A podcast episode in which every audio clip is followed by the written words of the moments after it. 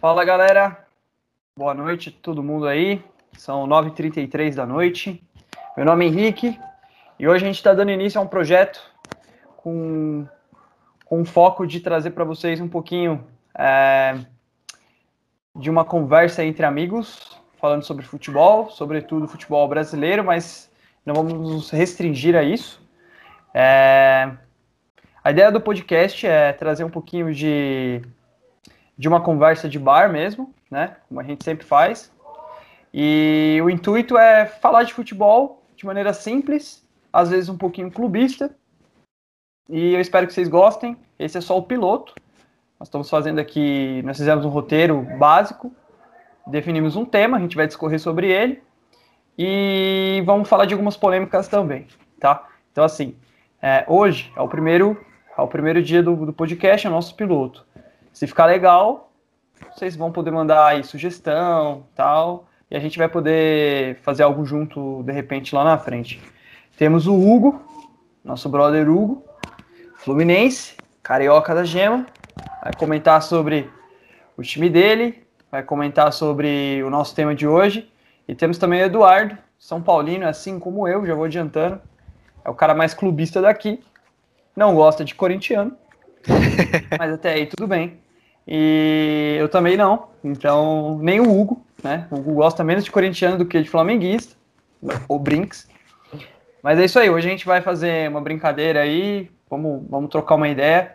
Ah, reiterando, é uma, é uma conversa de bar mesmo, mas a gente quer fazer algo bem profissa, então esse é só o teste. Espero que quem estiver ouvindo isso daqui a alguns dias, se gostar, deixa sugestão, critica, mete o pau, tá? Só não vou sair na, não vou sair na porrada com ninguém porque eu sou magro e provavelmente eu vou perder. Mas até isso, até quanto a isso, tá tudo bem. Então vamos lá, o tema do podcast de hoje, pessoal, é jogadores que não deram certo. Eu vou abrir aí com o Eduardo. Eu quero que ele comece falando dos jogadores que para ele não precisa falar todos, tá, Eduardo? Vai, vai falando, fala um e a gente vai discorrendo sobre isso. Eu obviamente vou dar minha opinião e o Hugo também vai dar a opinião dele. Então, bora lá e boa noite para vocês aí. Não, beleza, cara. É que assim, quando a gente fala de decepção, o conceito de decepção não é o mesmo para todo mundo, né? Só a gente tem que trabalhar, tipo, pode ser que um jogador tenha sido uma decepção para você e não necessariamente uma decepção para mim. Então tem um pouco de opinião em cima. Um uhum. cara que eu vou começar para abrir isso daqui é o Lucas, que jogava no São Paulo, que foi campeão da Sul-Americana com aquele São Paulo de 2012. Infelizmente foi o nosso último título, né? Foi. Enfim, não vamos falar sobre isso daqui. Mas o Lucas, que foi para fora, que foi jogador do PSG, Tottenham, que é um jogador que aparece em um jogo ou outro, mas que eu acho que é uma decepção. O que, que vocês têm a dizer? Fala algo. Com certeza. O Lucas é, o Lucas é uma decepção. Ele, como ponta ali no São Paulo, despontou. Chegou na Inglaterra como grande nome, na, na França como grande nome. Hoje está na Inglaterra também, é tentando engrenar ali ainda, cara. Não é tarde para tentar engrenar, ainda dá, né? Mas pelo, pelo, pelo tempo que ele tá lá, né? Uns, muito tempo na Europa e ainda não engrenou, eu acho que deixa um pouco a desejar. Ele era uma das esperanças da seleção, né, cara? Para suprir aquela nossa carência que a gente sempre falou desde 2002 que a gente não ganhou um título e tá tentando sempre se renovar essa seleção. E o Lucas era uma das grandes esperanças, infelizmente não engrenou. E, e cara, não é só o Lucas, né? É, são muitos jogadores que, que brasileiros nesses últimos anos que a gente botou fé naquela dupla de Neymar e Ganso também. Na Exatamente. época que Ganso, nós botamos fé, até a mídia criticou muito o Dunga, né? Foi muito criticado o Dunga por não levar Neymar e Ganso, falando que era muito jovem, mas alguns acharam, depois da derrota, obviamente, né, que foi mais fácil criticar o Dunga, é, falaram que talvez fosse necessário ter levado o Neymar e o Ganso, na, no ápice do Ganso. É, bom, eu vou falar como um bom São Paulino, tá? É, é duro para mim dizer isso, mas o Lucas foi campeão com o São Paulo num campeonato com um nível baixo, mim, nível nota 6, aquela sul-americana. É, foi o melhor jogador de São Paulo na competição, mas a gente não pode esquecer outros jogadores. O Rogério Ceni jogou muito naquela, naquela competição.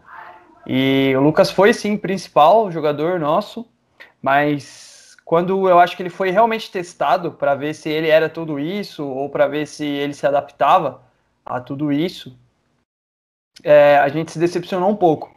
Eu lembro que teve uma, uma comparação um pouco infeliz do programa do Neto, que eu estava assistindo na época. Eu lembro que o Neto, a, a, produção do programa do Neto, os donos da bola, aquela bosta, brincadeira.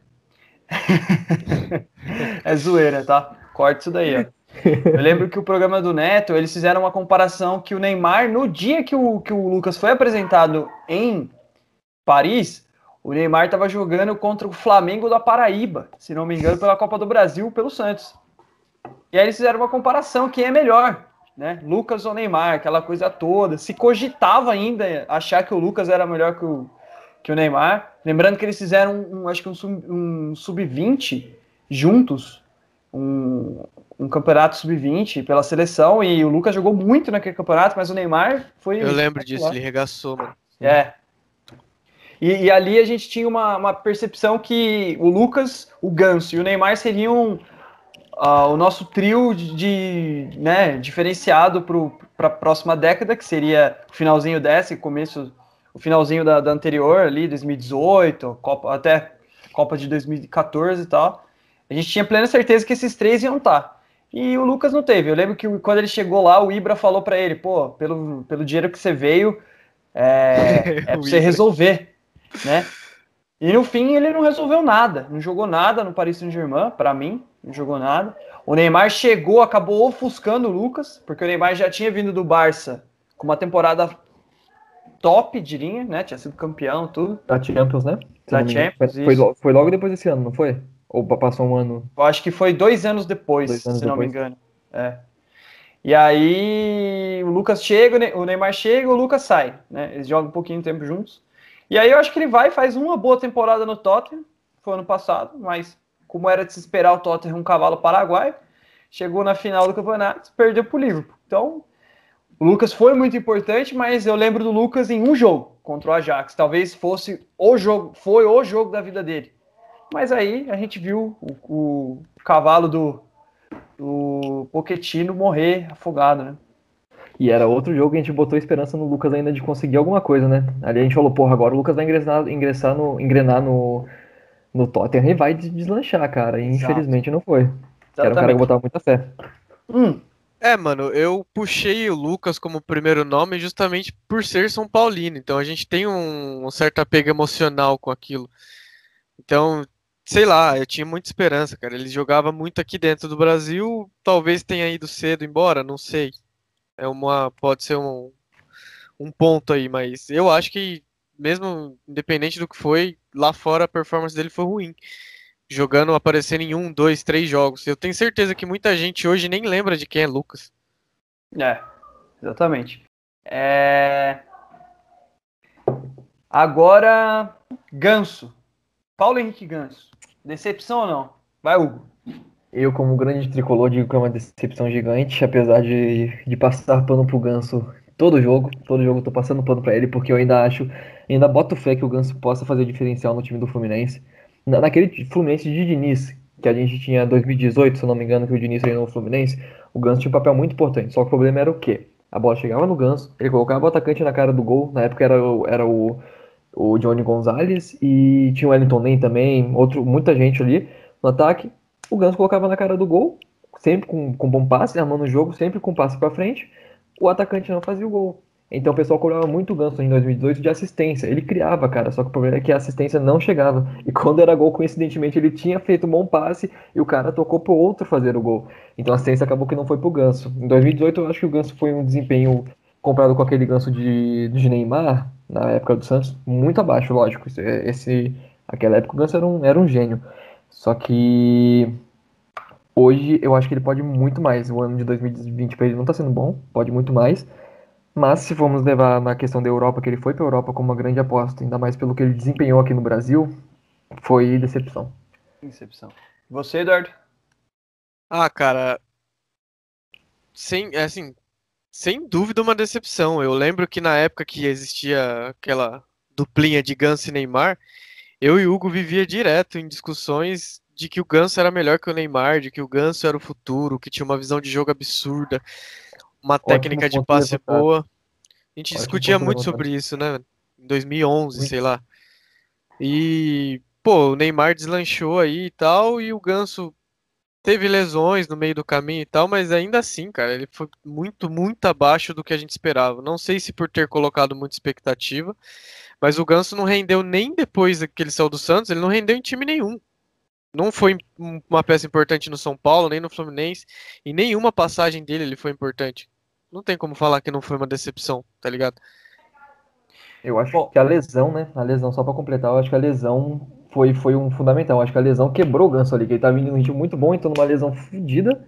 Aí depois, infelizmente, a carreira dele só decaiu. Sim. É, eu, eu também. Então são três votos para decepção, porque eu acho que o Ganso é, ele deu muita expectativa, ele, ele, criou muita expectativa. Então a gente colocou aquela expectativa lá no 10. Isso que é foda. Né? E se ele tivesse vindo ali um meia Jadson, tá? Um meia. Um cara comum, né? Um cara que você vai numa pelada ali de Guarulhos, você vai achar. Mas não, ele veio como um meia refinado. E aí, de repente, você espera um, um, um jogador no nível de Alex, Rivaldo, e vem uma lesão, pum, acaba a carreira do cara. Ele jogou no São Paulo, teve um ano bom no São Paulo, que o São Paulo, se não me engano, chegou perto de, de chegar numa final de Libertadores, alguma coisa do tipo. Mas aí o Ganso se machucou, ou ele foi expulso, se não me engano, ele não jogou o segundo jogo. São Paulo tomou um pau e foi eliminado. Mas depois, quando ele sai para o Sevilha, dali em diante, eu confesso, não acompanhei mais o Ganso. E porque ele também não aparecia, né? Porque se o Ganso tivesse jogado bem, a gente acompanhava. Então, é, mesmo ele sendo, eu acho que é uma decepção, então são três votos, mas mesmo ele sendo uma decepção, eu queria ele no São Paulo hoje, porque eu acho que ele joga melhor que qualquer outro meio de campo de São Paulo, ainda assim. É, mano, acho que não, não, não, não é válido essa discussão de falar sobre o nosso elenco atual, enfim. Mas, falando do Ganso, eu lembro de um jogo do Santos que o Santos estava em desvantagem numérica. Eu não sei, não lembro se era uma final onde o técnico chamou ele para sair, ele foi cobrar escanteio e falou: "Eu não vou sair, eu vou jogar até o final". Eu e eu acho que essa foi uma, a última grande atuação do Ganso, né, mano? Não lembro de nenhum nada que tenha feito depois. Enfim, para mim, decepção total. Se não me engano, esse foi um jogo contra o, o Santo André na final do Paulista, né?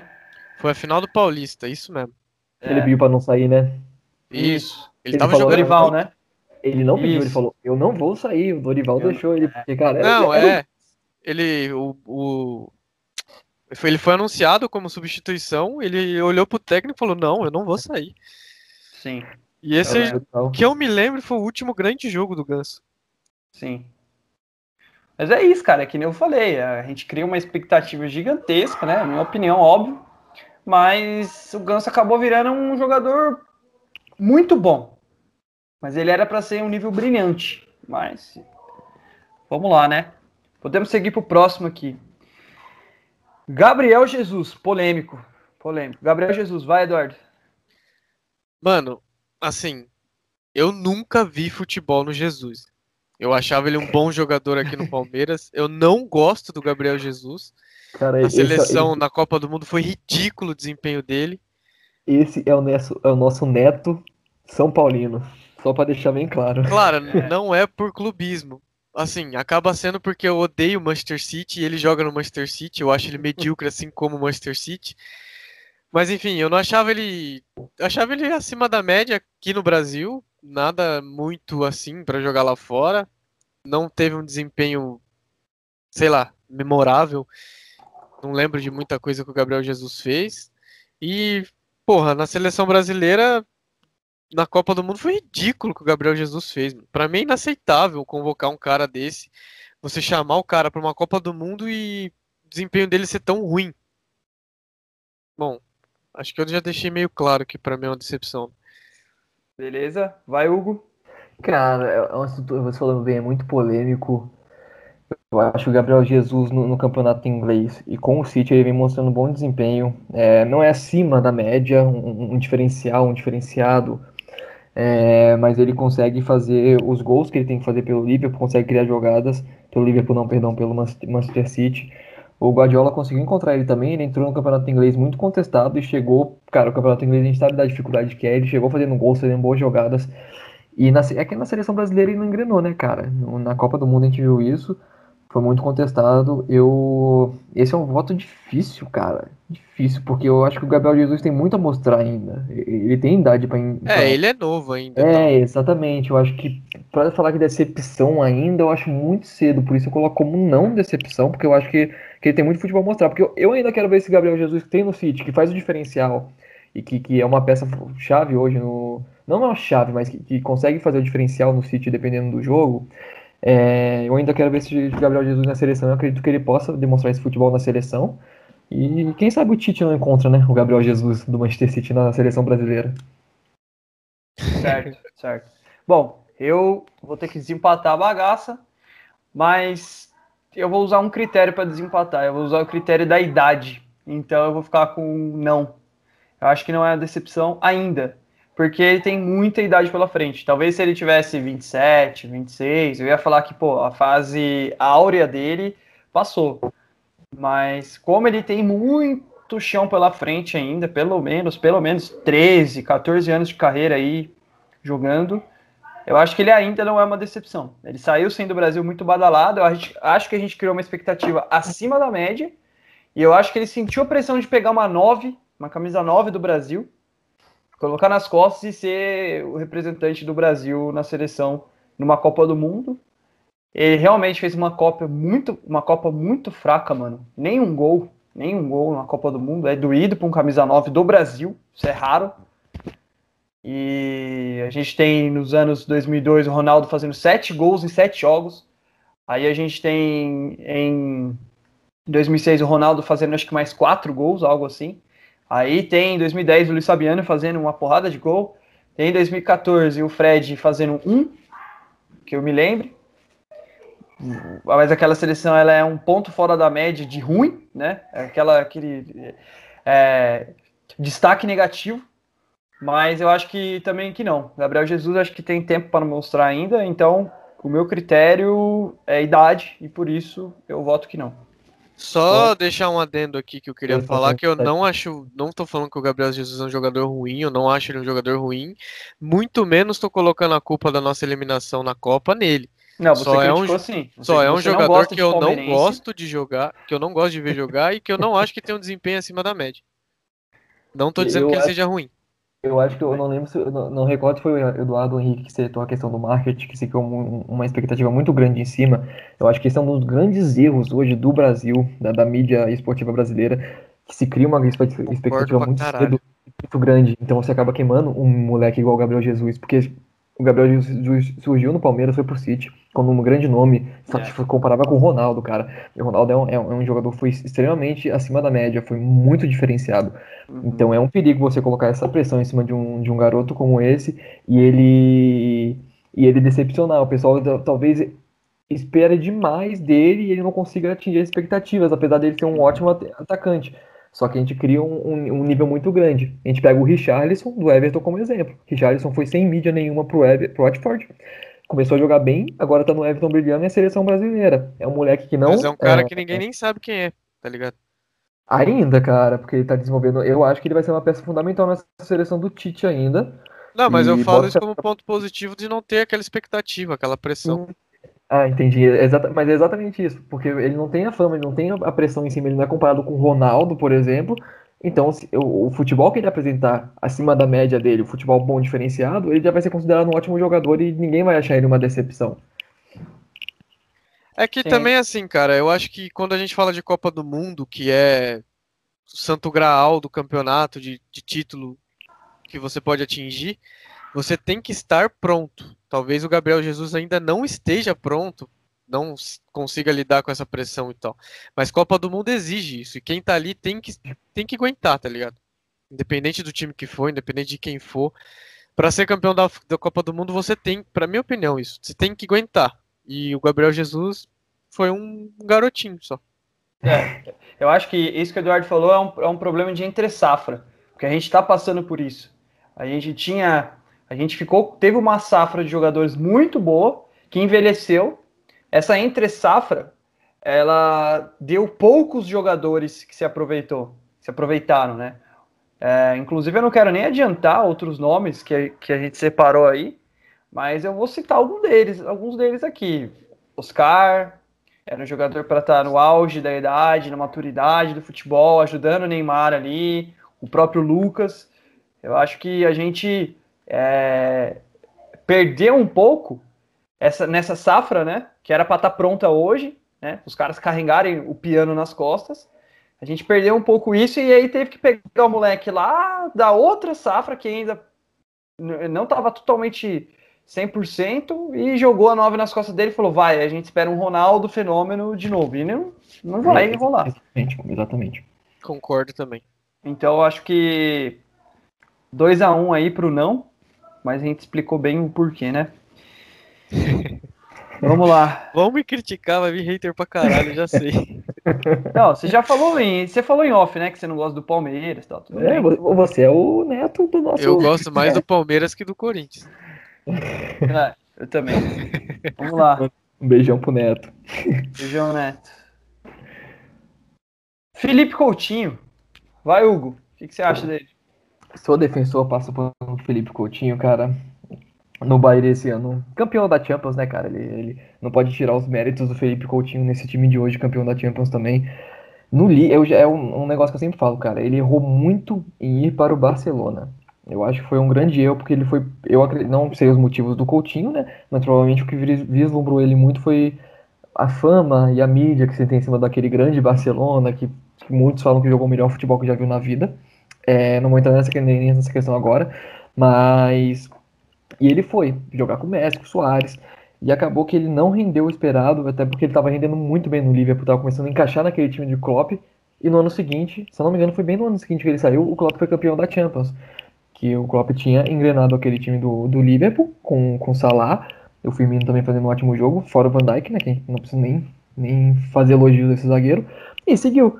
E eu acho que o Coutinho pecou aí. Se ele tivesse no Liverpool hoje, eu acho que ele seria um destaque muito maior. E eu acho que só falta o Coutinho chamar um pouquinho mais da responsabilidade da seleção para para se tornar um, um, um, jogador diferenciado acima do que ele já é. Então, para realmente ser definido como um dos craques, um dos grandes nomes brasileiros hoje da seleção, chamar essa responsabilidade, que eu acho que ele tem é, muito potencial para isso. E eu voto como não, para deixar bem claro, porque eu acho que o Felipe Coutinho ainda tem essa condição também de, de, de chamar essa responsabilidade na seleção brasileira, que eu acho que é o que. Na verdade, quando a gente fala de decepção, a gente sempre foca na seleção, né? Porque a gente está carente de um título, o Sim. grande hexa que a gente sonha. Então, eu acho que o Coutinho ainda tem chances de, de, de evoluir na seleção brasileira e não se tornar uma decepção pra gente. Muito bem. Vai lá, Eduardo. Mano, vou trabalhar em cima do que o Hugo falou, porque minha opinião é muito próxima disso, cara. Que nem ele disse, a gente fala, fala de decepções e fala de jogadores brasileiros, a gente vai lembrar de seleção, é óbvio. Eu acho que o Felipe Coutinho não é uma decepção. O que eu acho que aconteceu com ele nessa Copa, por exemplo, foi a questão da, é, de novo, da expectativa e tal. Que tinha muita gente durante essa Copa que apostava mais no Coutinho que no Neymar, tá ligado? E talvez o desempenho. Não acho que o desempenho dele tenha sido ruim no total, só que abaixo do esperado. E esse abaixo do esperado talvez seja visto como decepção. Eu acho que o Coutinho é um bom jogador. Também concordo com o Hugo quando ele disse que ele não devia, não era o momento dele ter saído do Liverpool. O Liverpool estava em ascensão ali e tal. Se ele ficasse mais uma, duas temporadas no Liverpool, ele tinha se dado melhor. Tanto que ele foi para o Barcelona, não arrumou nada, foi de empréstimo no Bayern de Munique e ganhou a Champions. Em uma situação atípica, mas ele, por mais que, eu acho que sim, é óbvio que sem o Coutinho, o Bayern teria sido campeão dessa Champions do mesmo jeito, acredito. Mas ele teve uma participação legal ali. Acho que ele tem ainda alguma coisa para mostrar no futebol. Não sei por quanto qual é a longevidade dele, mas eu acho que ele não é uma decepção, que ele ainda tem coisa para mostrar e que ele é um bom jogador. Não é um puta jogador excelente. Acho que ele é um bom jogador. Bom, já são dois votos pro não, então de qualquer jeito o não já ganhou, mas eu reiteraria o não. Também é meu voto, então são três nãos. Mas eu acho que o caso do Coutinho ele é um pouco particular. Eu acho, na minha opinião, o Coutinho ele é super estimado. Ele é um grande jogador, ele é ótimo. é um grande jogador. Eu acho ele muito bom. Ele já mostrou isso, né? Sou só eu que acho. Mas ele é muito bom. Ele no Liverpool jogou demais. Jogou demais. Eu acho que se o esquema tático funcionasse realmente para ele, o Klopp estava ajeitando ali a casinha para ele. Acho que deslumbrou um pouco, né? A questão de ser do Barcelona e o Hugo falou muito bem. Todo jogador brasileiro quer jogar no Barcelona, quer repetir o que o Ronaldinho fez, quer aquela coisa toda, quer jogar do lado do Messi e tal. Mas é, eu acho que ele é super estimado. Colocam muita coisa nas costas do Coutinho, ele é muito bom jogador, mas ele não passa desse nível muito bom. Ele é 8 para mim, jogador nota 8. E meu critério é rigoroso para ter 8. Então, é, eu acho que ele é um grande jogador mas ele não é um super jogador. Ele não tá na prateleira de. Uh, sei lá. Para mim, ele é um pouco menos que o Robin. E é, o Robin fez muita que... coisa, entendeu? O Robin fez muita coisa e jogou muito mais que ele. Não, mas eu acho que eles cabem na mesma prateleira. Talvez ele, Robin, Totti, alguma coisa do tipo. Não sei. Totti ganhou uma Copa, os italianos vão me matar aí. Mas eu acho que, do ponto de vista individual, faltou. Se o Coutinho tivesse ganhado a Champions com o Liverpool, talvez a gente estaria falando diferente dele. Né? Se, porque o Salah hoje é considerado uma. Jamais seria uma decepção, acho que é. no futebol brasileiro. Eu Sim. acho que, que faltou isso ao Coutinho no Liverpool. Levar pra frente, igual o Salah levou, ganhando uma Champions, cara. Talvez. Esse foi um, foi um ponto muito bom, Henrique. Eu também acho que que realmente se o Coutinho tivesse levado um título para o Liverpool, uhum. eu acho que a gente estaria levando ele num, como super jogador já.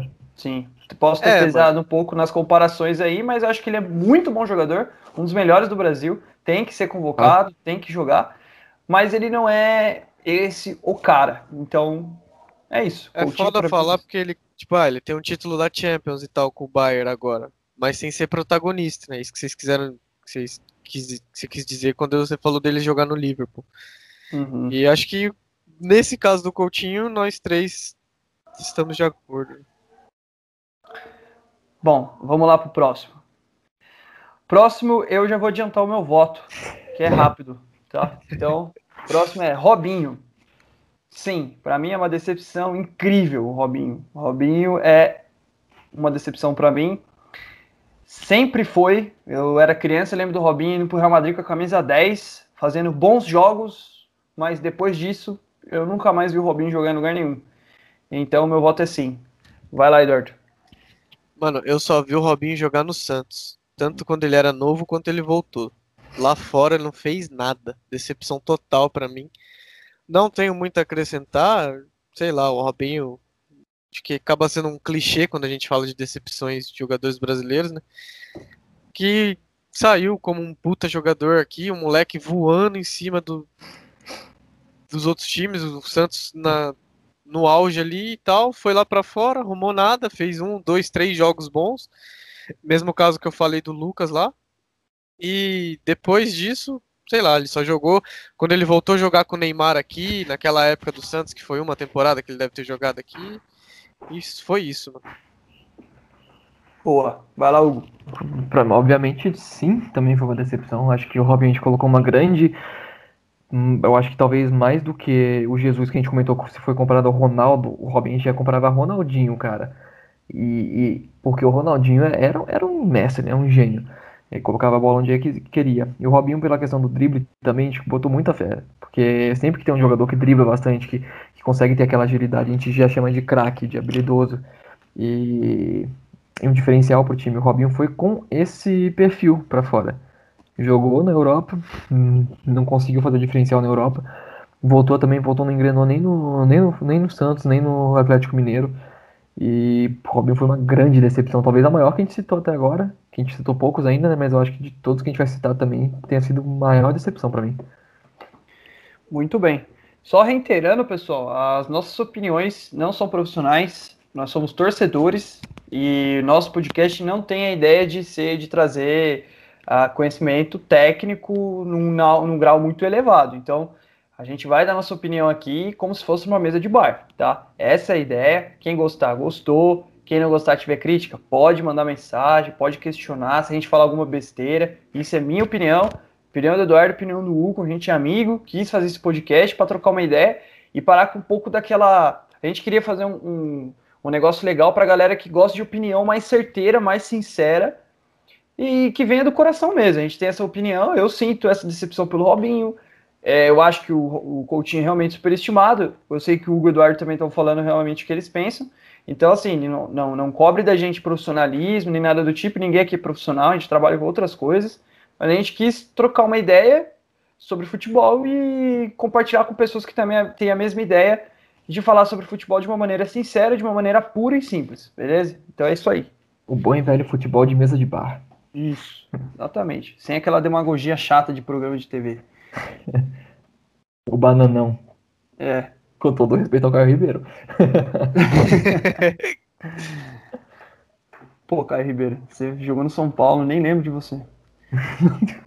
Conta Vamos lá. É... Cara, vai todo mundo passar pelo São Paulo aqui, cara. Vamos lá, vai. Alexandre Pato. Vai lá, Hugo.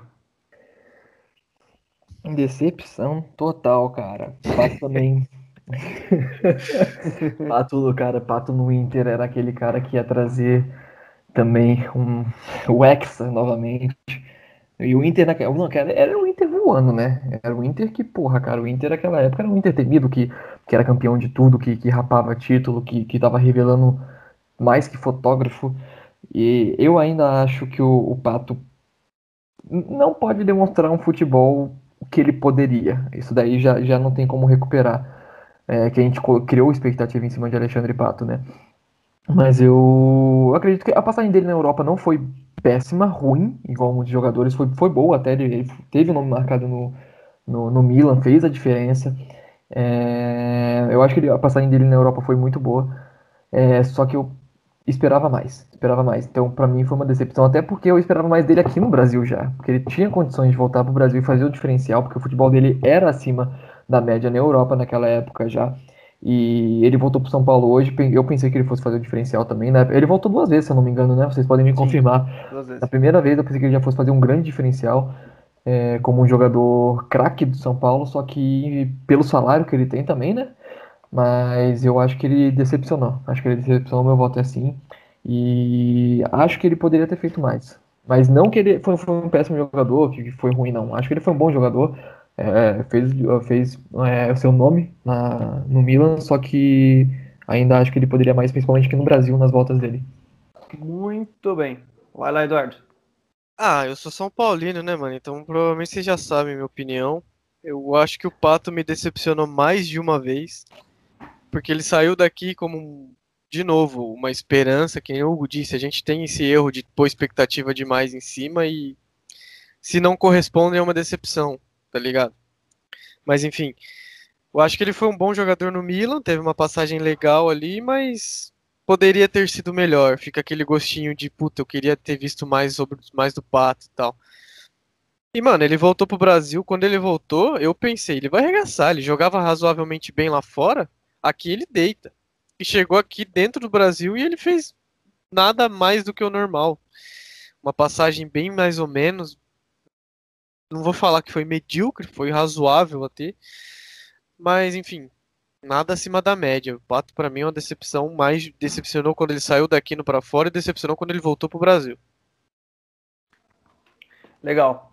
Bom, é, dois votos também para decepção. Eu vou voltar no terceiro, porque o Pato realmente ele teve momentos bons no Milan. Ele foi para a Europa tal, teve momentos bons pro, com o Milan lá teve jogos interessantes, mas eu acho que as lesões acabaram com a carreira do Pato.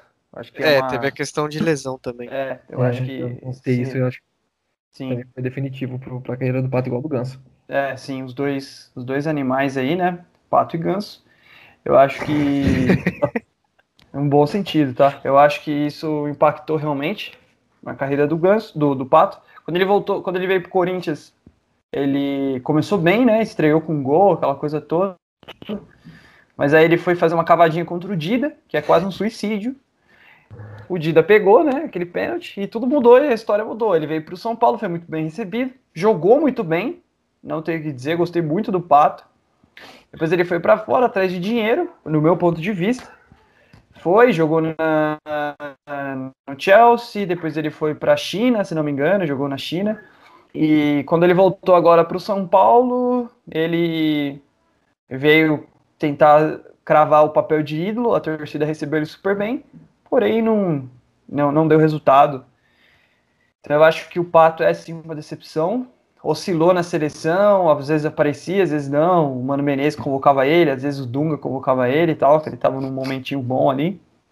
Mas é um jogador também que superestimado, se esperava muito mais. E o Pato, no final, namorou a filha do Berlusconi, né? Então é isso. É, eu acho que foi o Neto que falou que o Pato era bom para pegar mulher, né? E só isso. Eu acho que não é. precisa ser tão radical assim. E, porra, é foda porque a gente, como São Paulino, você fala, esse cara vai ter a responsabilidade de trazer muita coisa pra gente. Ainda mais carente de título por oito anos. E por isso que eu falo que foi uma decepção e decepcionou mais de uma vez, tá ligado? Sim. Bom, vamos lá pro próximo. Cara, o próximo é polêmico.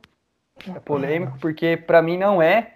Para mim foi num período de tempo, mas não é. Não é, com certeza não é hoje. E é o Gabriel Barbosa, Gabigol. Para mim, amigo. o Gabigol foi uma decepção na Inter. Não estava preparado para jogar na Europa. Isso ninguém nega. Foi uma decepção na Europa. Mas o Gabriel não é uma decepção. Eu acho que ele é muito bom jogador, mas para jogar no Brasil. Então, já começo falando que não é decepção. Vai lá, Hugo. Cara, é uma questão muito polêmica mesmo, porque você pegar essa, essa. Como é que a gente vai julgar se um jogador foi decepção ou não? Porque às vezes só porque ele não deu certo na Europa. Cara, o, o futebol mundial não gira em torno da Europa, apesar de ser o mais glamuroso, mais rico, com os melhores jogadores, que a gente não pode negar isso, e da, de técnicos e tudo. É, Gabigol Cara, o próprio Gabigol sabe que ele foi uma decepção na Europa, que a gente esperava muito mais dele na Inter, a Inter esperava muito mais dele, e infelizmente não, não, não engrenou lá, até porque infelizmente porque ele voltou aqui no Brasil para ganhar essa porra desse título da Libertadores com o Flamengo, e, se não fosse ele, não ia ter esse título. É, e, cara, aqui no Brasil, acho que falar que o, que o Gabriel, Gabigol, Gabigol é uma decepção, acho que é um crime, com todo respeito à opinião de, de todo mundo, mas, cara, você fazer dois gols numa final de Libertadores e isso é, é, é longe de uma decepção. Ele trouxe um título pro Flamengo da Libertadores, não só ele, obviamente, né, com outros jogadores também, mas ele aqui no Brasil hoje ele arrebenta, cara, campeão. Ano passado, não precisa nem falar do ano, ano passado foi um ano glorioso pro, pro, pro Gabigol. Sim. E ainda acho que ele, apesar desse ano não ter engrenado ainda, igual o ano passado, apesar de ter feito dois gols bonitos contra o Santos, não estava impedido, tudo bem, né? Mas perdeu da cara também contra o Santos, nessa última rodada, naquele jogo polêmico de VAR contra o Santos. O Gabigol acho que tem muito a mostrar no futebol brasileiro ainda, e a grande questão é, se ele voltar para a Europa, será que vai dessa vez ou, ou não? É óbvio que não. Tô brincando. Vai lá, Eduardo. Ah, mano, pra mim é meio complicado, porque assim, não tem como eu. Eu não gosto do Gabigol, tá ligado? Você Só que eu não consigo criticar. Cara, é o nosso neto, é o nosso Os caras são foda, o Urubuzado Mas... vai bater. É. A Jovem Flá. Mas é. é. o que o Hugo falou, tipo, mesmo sendo um hater, entre aspas, do Gabigol, não tem como criticar o que o cara fez. Pra mim, é uma decepção pra caralho, porque jogador que é bom dentro do Brasil, joga futebol aqui, vai para fora e tem que estourar lá fora. Assim, é o que a gente espera. O cara foi lá para fora e não fez nada. Ridículo a participação dele lá fora, tanto que ele sabe que ele é medíocre lá fora, ele voltou pro Brasil, porque aqui dentro ele consegue. Então, assim, não dá para criticar o cara também, porque o cara vai mete gol na final da Libertadores e traz o título pro Flamengo. Foi Sim. protagonista, não Dois. sozinho, mas é, meteu dois gols na final de Libertadores. Não dá para criticar o cara. Não acho que ele, assim, para mim é uma decepção sim, pela passagem dele lá fora. Não acho que ele seja um jogador ruim, apesar de eu não gostar dele como pessoa, mas é uma particularidade minha. É, decepção pra caralho pra mim. E... Gabriel Jesus, o Gabriel, o Gabigol é novo. Ele tinha idade para estar tá desempenhando um futebol bom lá fora mas ele não tem talento suficiente para isso. Para mim, a minha opinião é essa. Então ele voltou a jogar no Brasil porque aqui ele se destaca. Perfeito, é uma boa análise. Eu, já cheguei a pensar isso também. Eu acho que é, tem aquela coisa do jogador ambiente, mano. Eu penso assim, Ronaldinho Gaúcho. Ronaldinho foi, jogou na Europa e jogou muito, cansou e vem embora, porque ele gosta do Brasil. Romário é grande exemplo, um craque, um gênio do futebol, estoura aqui, estoura na Europa e vem embora, com poucas temporadas, porque o ambiente europeu não fazia muita do Romário, né? Ele gostava de, disso, mano. É, final de semana de folga, eu vou lá, jogo um futebol, alguma coisa assim do tipo. Mas esses dois nomes que você citou, diferente do Gabigol, eles fizeram alguma coisa lá fora. O Gabigol sim, não fez nada. Sim, sim. É, tem uma grande diferença. Até no nível técnico também. Mas é, eu acho que o Gabigol é, é, é a, é, a, exemplificação desse tipo de jogador. Jogador enraizado no Brasil, se identifica com um time de massa, que no caso é o Flamengo. Hoje ele se identifica muito mais para mim com o Flamengo do que com o próprio Santos, que ele foi lançado. E obviamente pelo, pelo talento dele, por tudo que ele fez, mas é, eu também concordo um pouco com o Eduardo nesse sentido. Ele viu que a Europa pegada é um pouco mais, mais hardcore, não tem muita justificativa não. Ele falou, oh, eu quero meter gol, vou pro Brasil fazer gol em Linense, Santo André, né, fazer gol nesse time, Penapolense, São Paulo, é, eu tô colocando São Paulo, com uma zaga ridícula, e aqui ele faz gol pra caralho, entendeu? Então eu acho que é isso. Então ficamos eu como acho... nesse placar aí? Eu coloquei que, que não é decepção. Não. É, 2x1, um, porque para mim também não é. o, só fazendo adendo, cara, o Gabigol eh, fala muito de seleção ou não. Eu acho que não é o momento. Acho que ele pode visar sim a seleção, a Copa tá aí em 2022, né? 2022 acho que tem tempo ainda para ele chegar na seleção na Copa, só que eu acho que ele tem que mostrar um futebol muito mais acima, até porque pela desconfiança da Europa, né? Porque quando ele for jogar a Copa do Mundo, ele vai jogar com, com, time, com seleções europeias, França, que tá é tipo, vai defender o título. Então é, é, uma questão que a gente levanta muito ainda. Muitos flamenguistas pedem, mas eu acho que isso é com certo clubismo. Apesar de que eu acho que o Gabigol pode sim chegar lá, mas ainda acho que essa desconfiança da Europa pega muito para a gente afirmar, para a gente colocar Exatamente, ele na, no nosso ataque da, brasileiro. Esse desempenho medíocre que ele teve lá fora acaba pesando quando a gente fala de seleção. Na minha opinião, na seleção, nenhum dos dois Gabriel. Nem Jesus, nem Gabigol. Leva Firmino, leva. Sei lá, o pedreiro que faz. Não, ai, ai.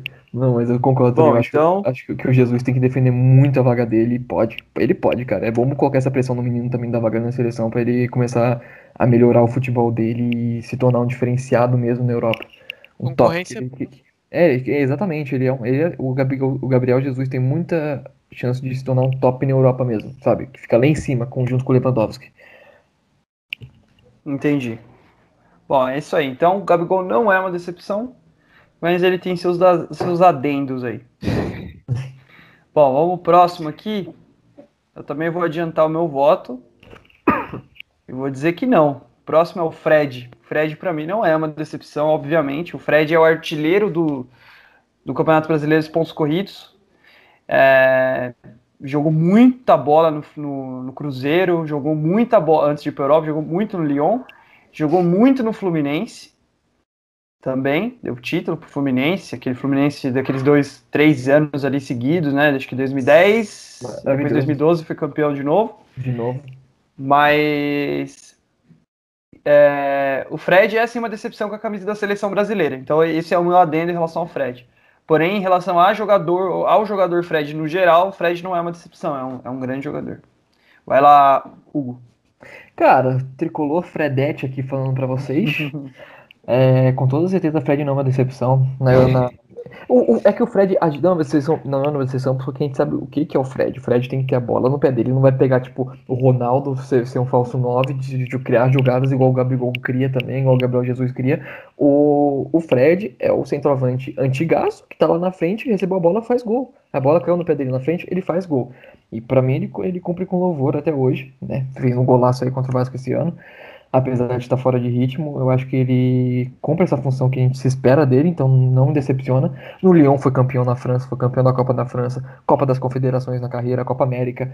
E uh, falo muito do Fred, aí ele foi cone, mas cara, a gente sabia que o Fred na frente ele precisa receber a bola. Foi, todo mundo sabe disso. Ele não vai porque tipo é Copa de 2014 que ia tomar o 7 a 1 que ele, que ele vai virar o, o Fred falso 9 que vai correr o campo inteiro e vai criar jogadas. Não, o Fred tem que ter a bola para ele. Se não chega, ele não vai fazer gol. E na Copa América todo mundo vislumbrou o Fred, falou, nossa, Fred é demais, Fred é, é, muito bom. Porque o Fred deitou na Copa América contra a Espanha, cara. Aquela final na, no Marac... foi no Maracanã, né? Foi no Maracanã na Copa das Confederações, ele arrebentou. E dois títulos pelo Fluminense, como, como o Henrique bem falou, o maior artilheiro da, da história do, do brasileiro de pontos corridos, se não me engano, até de todos. E o nome dele tá na história aí como, como um dos maiores artilheiros. Muito bem, vai lá, Eduardo. Eu concordo com os dois. É, não tem como falar que o cara é uma decepção. Meteu gol pra caralho aqui no Brasil, jogou bem lá fora e tal. É, eu acho que pesa um pouco pro Fred a questão da seleção, que nem você disse. É uma decepção na seleção. Sim, cara, faltou alguma coisa para ele, porque o Fred a gente entende que ele é um jogador limitado, que tem umas limitações e que nem o Hugo disse, ele precisa receber a bola, ele é um cara que fica ali dentro da área e tal.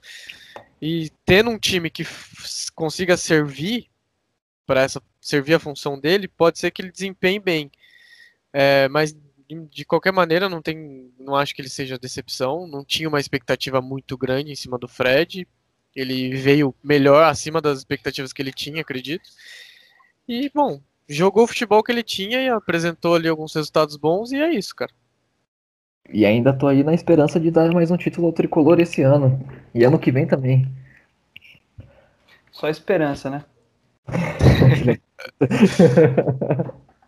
Vamos lá. Meu, meu, meu, trio do asilo esse ano vai bombar. Amanhã, já, já tivemos, amanhã, já amanhã tivemos aí um, um, gol contra o Vasco com contra-ataque puxado pelo Ganso e Fred. Olha aí que beleza, meu asilo tá em, tá em festa. Boa. Verdade. É melhor que São Paulo. Vamos lá. Cara, esse aqui para mim, próximo aqui, e também já vou adiantar meu voto, tá?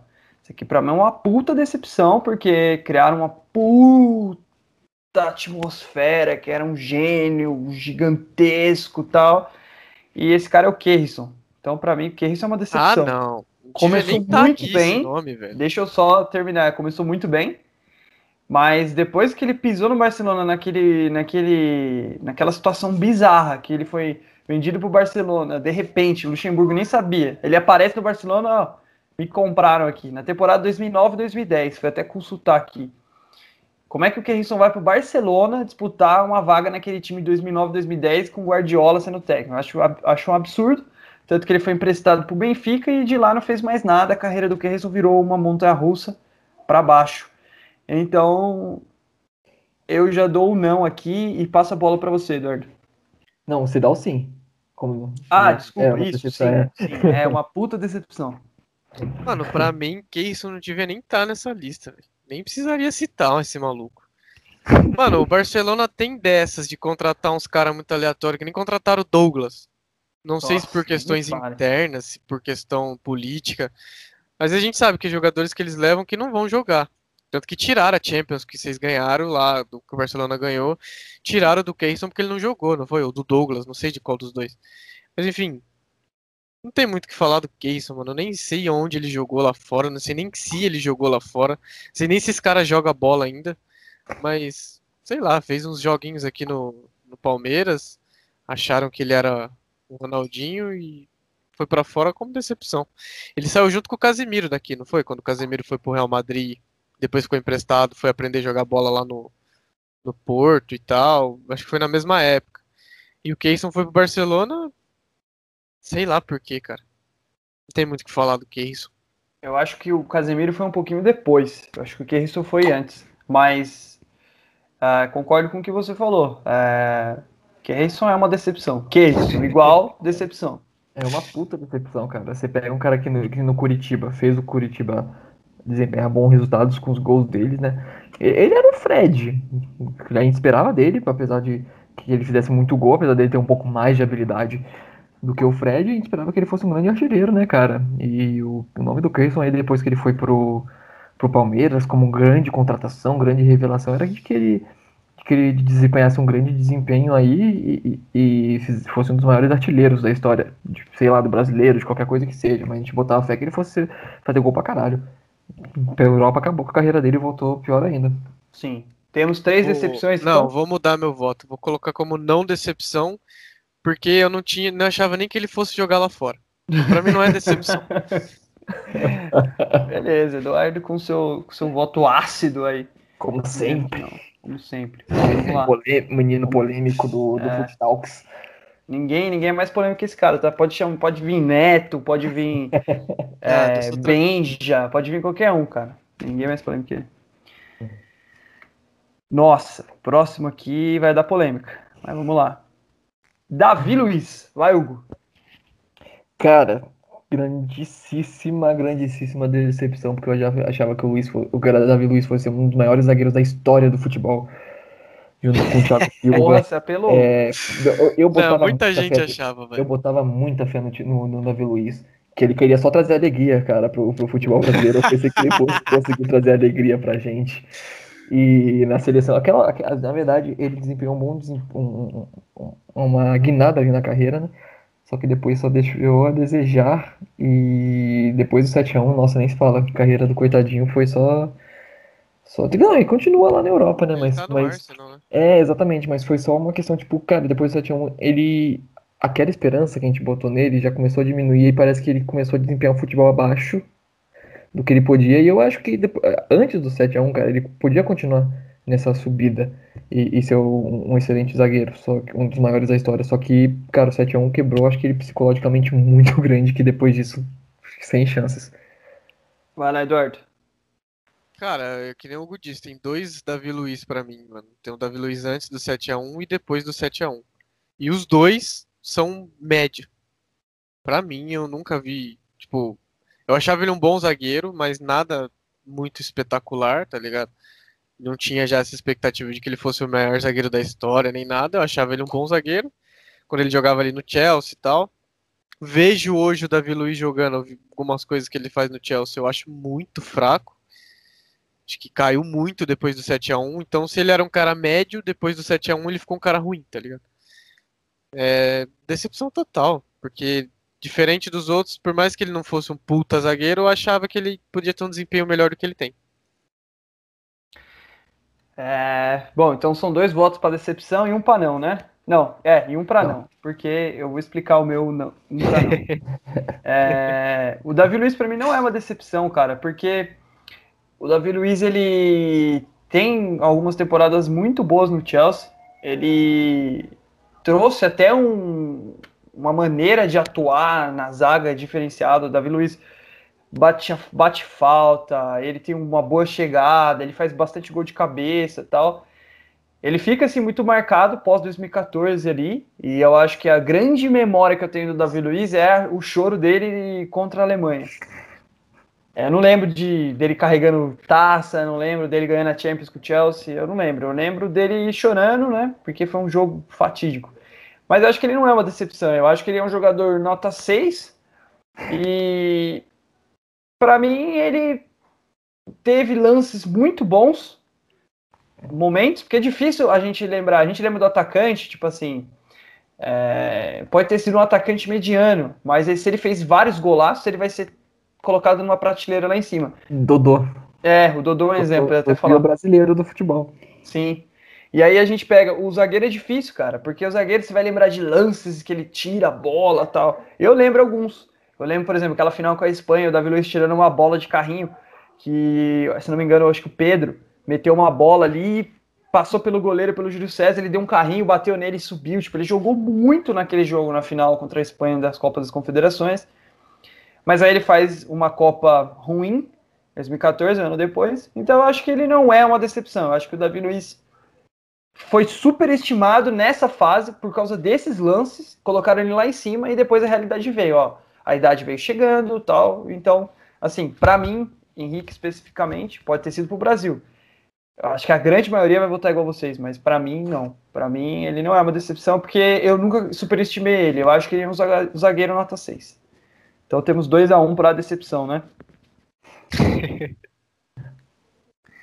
Vamos Sim. lá. Próximo. Ozio, ou Ozio, como as pessoas falam aí. Eu falo Ozio, então vou falar Ozio. Thiago Leifert no FIFA falava Ozio, né? Ozio, né? Vai lá, Eduardo. Ah, mano, eu sou merengue, né, velho? E naquela época de 2012 hum. ali, eu gostava muito de ver o Ozio jogando. O Ozio de Maria era sensacional. Eu não acho que o Ozio seja uma decepção. Eu acho, assim, que ele poderia ter tido um desempenho melhor? Talvez, mas ele teve participações importantes e jogou bem em alguns jogos importantes. Eu acho que ele já meio que cumpriu, entre aspas, o que ele tinha. Ele já entregou o que ele tinha para entregar, tá ligado? Ele não acho que ele vai estourar mais do que ele é hoje. Eu acho ele um bom, bom meio ali, tem um passe bom, uma visão de jogo boa e tal, encaixa bem às vezes. Mas também precisa de um time todo montado e tal. Não, não acho ele um jogador. Não acho que ele seja uma decepção assim. Vai lá, Hugo. Não, também acho, também acho que ele compõe muito bem o elenco, igual ele compôs o elenco do, do Real Madrid e da Alemanha, campeã da, da Copa. Só que eu também acho que ele. Eu acho que ele poderia mais. Acho que ele poderia mais. Eu esperava mais dele, que era um nome muito badalado, ainda mais da, na Alemanha, quando foi pro Real Madrid. E ele entregou um, um bom trabalho no Real Madrid, teve o seu ápice lá. Só que foi um ápice muito curto, né, cara? Gente esperava um ápice. Eu esperava pelo menos um ápice maior do. Do.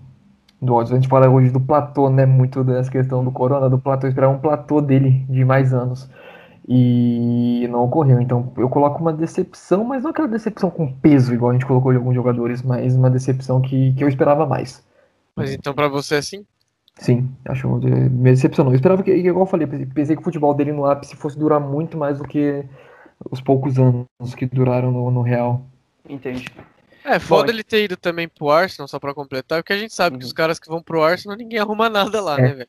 Fora é. o futebol inglês, que é difícil pra caralho. É, o Arsenal é uma coisa bizarra. Qualquer dia a gente tem que fazer um episódio do Arsenal específico, porque o Arsenal é um negócio bizarro. Mas é, temos um a um aí, né? Tô certo? É, eu vou ter que não, Hugo que sim. A bola tá Bom, eu vou, eu, eu vou desempatar. Vocês estão jogando uma batata para mim, mas eu vou desempatar com não. Para mim, o Ozil não é uma decepção.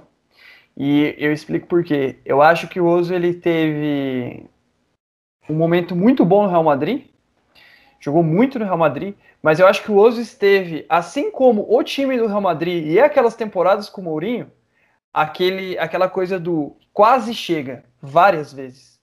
Então eu acho que ele ficou marcado, ele e o time, exceto o Cristiano Ronaldo, que é algo fora do, do normal. Mas eu acho mas que. aquele Real Madrid não arrumou nada, né? Isso é, então, eu, eu acho que aquele Real Madrid era o novos Galá os Novos Galácticos, porque os nomes que tinham eram nomes fabulosos. Exato.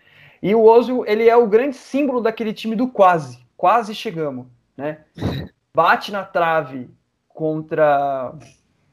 É, bate na trave no primeiro ano, ali naquele ano com o Mourinho emblemático contra o Bayern de Munique, que o Ozil joga o Real Madrid com aquela camisa branca e dourada, que o Cristiano tá jogando muito nesse ano. Se não me engano, eles são campeões espanhóis.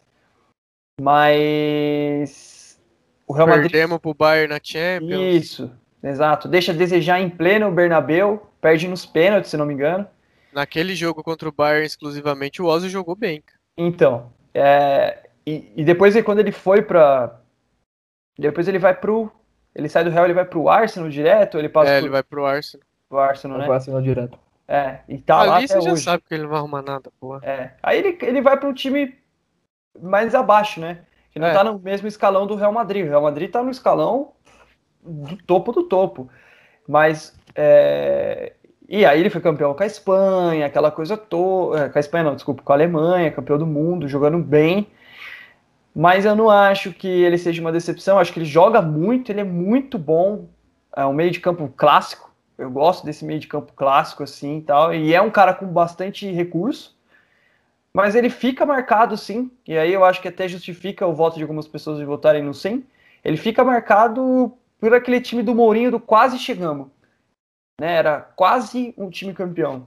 E foi um quase o resto da vida com o Mourinho, porque tinha do outro lado tinha um time que era mágico e que batia no Real Madrid todo jogo. Então, o Ozil é o símbolo desse time para mim.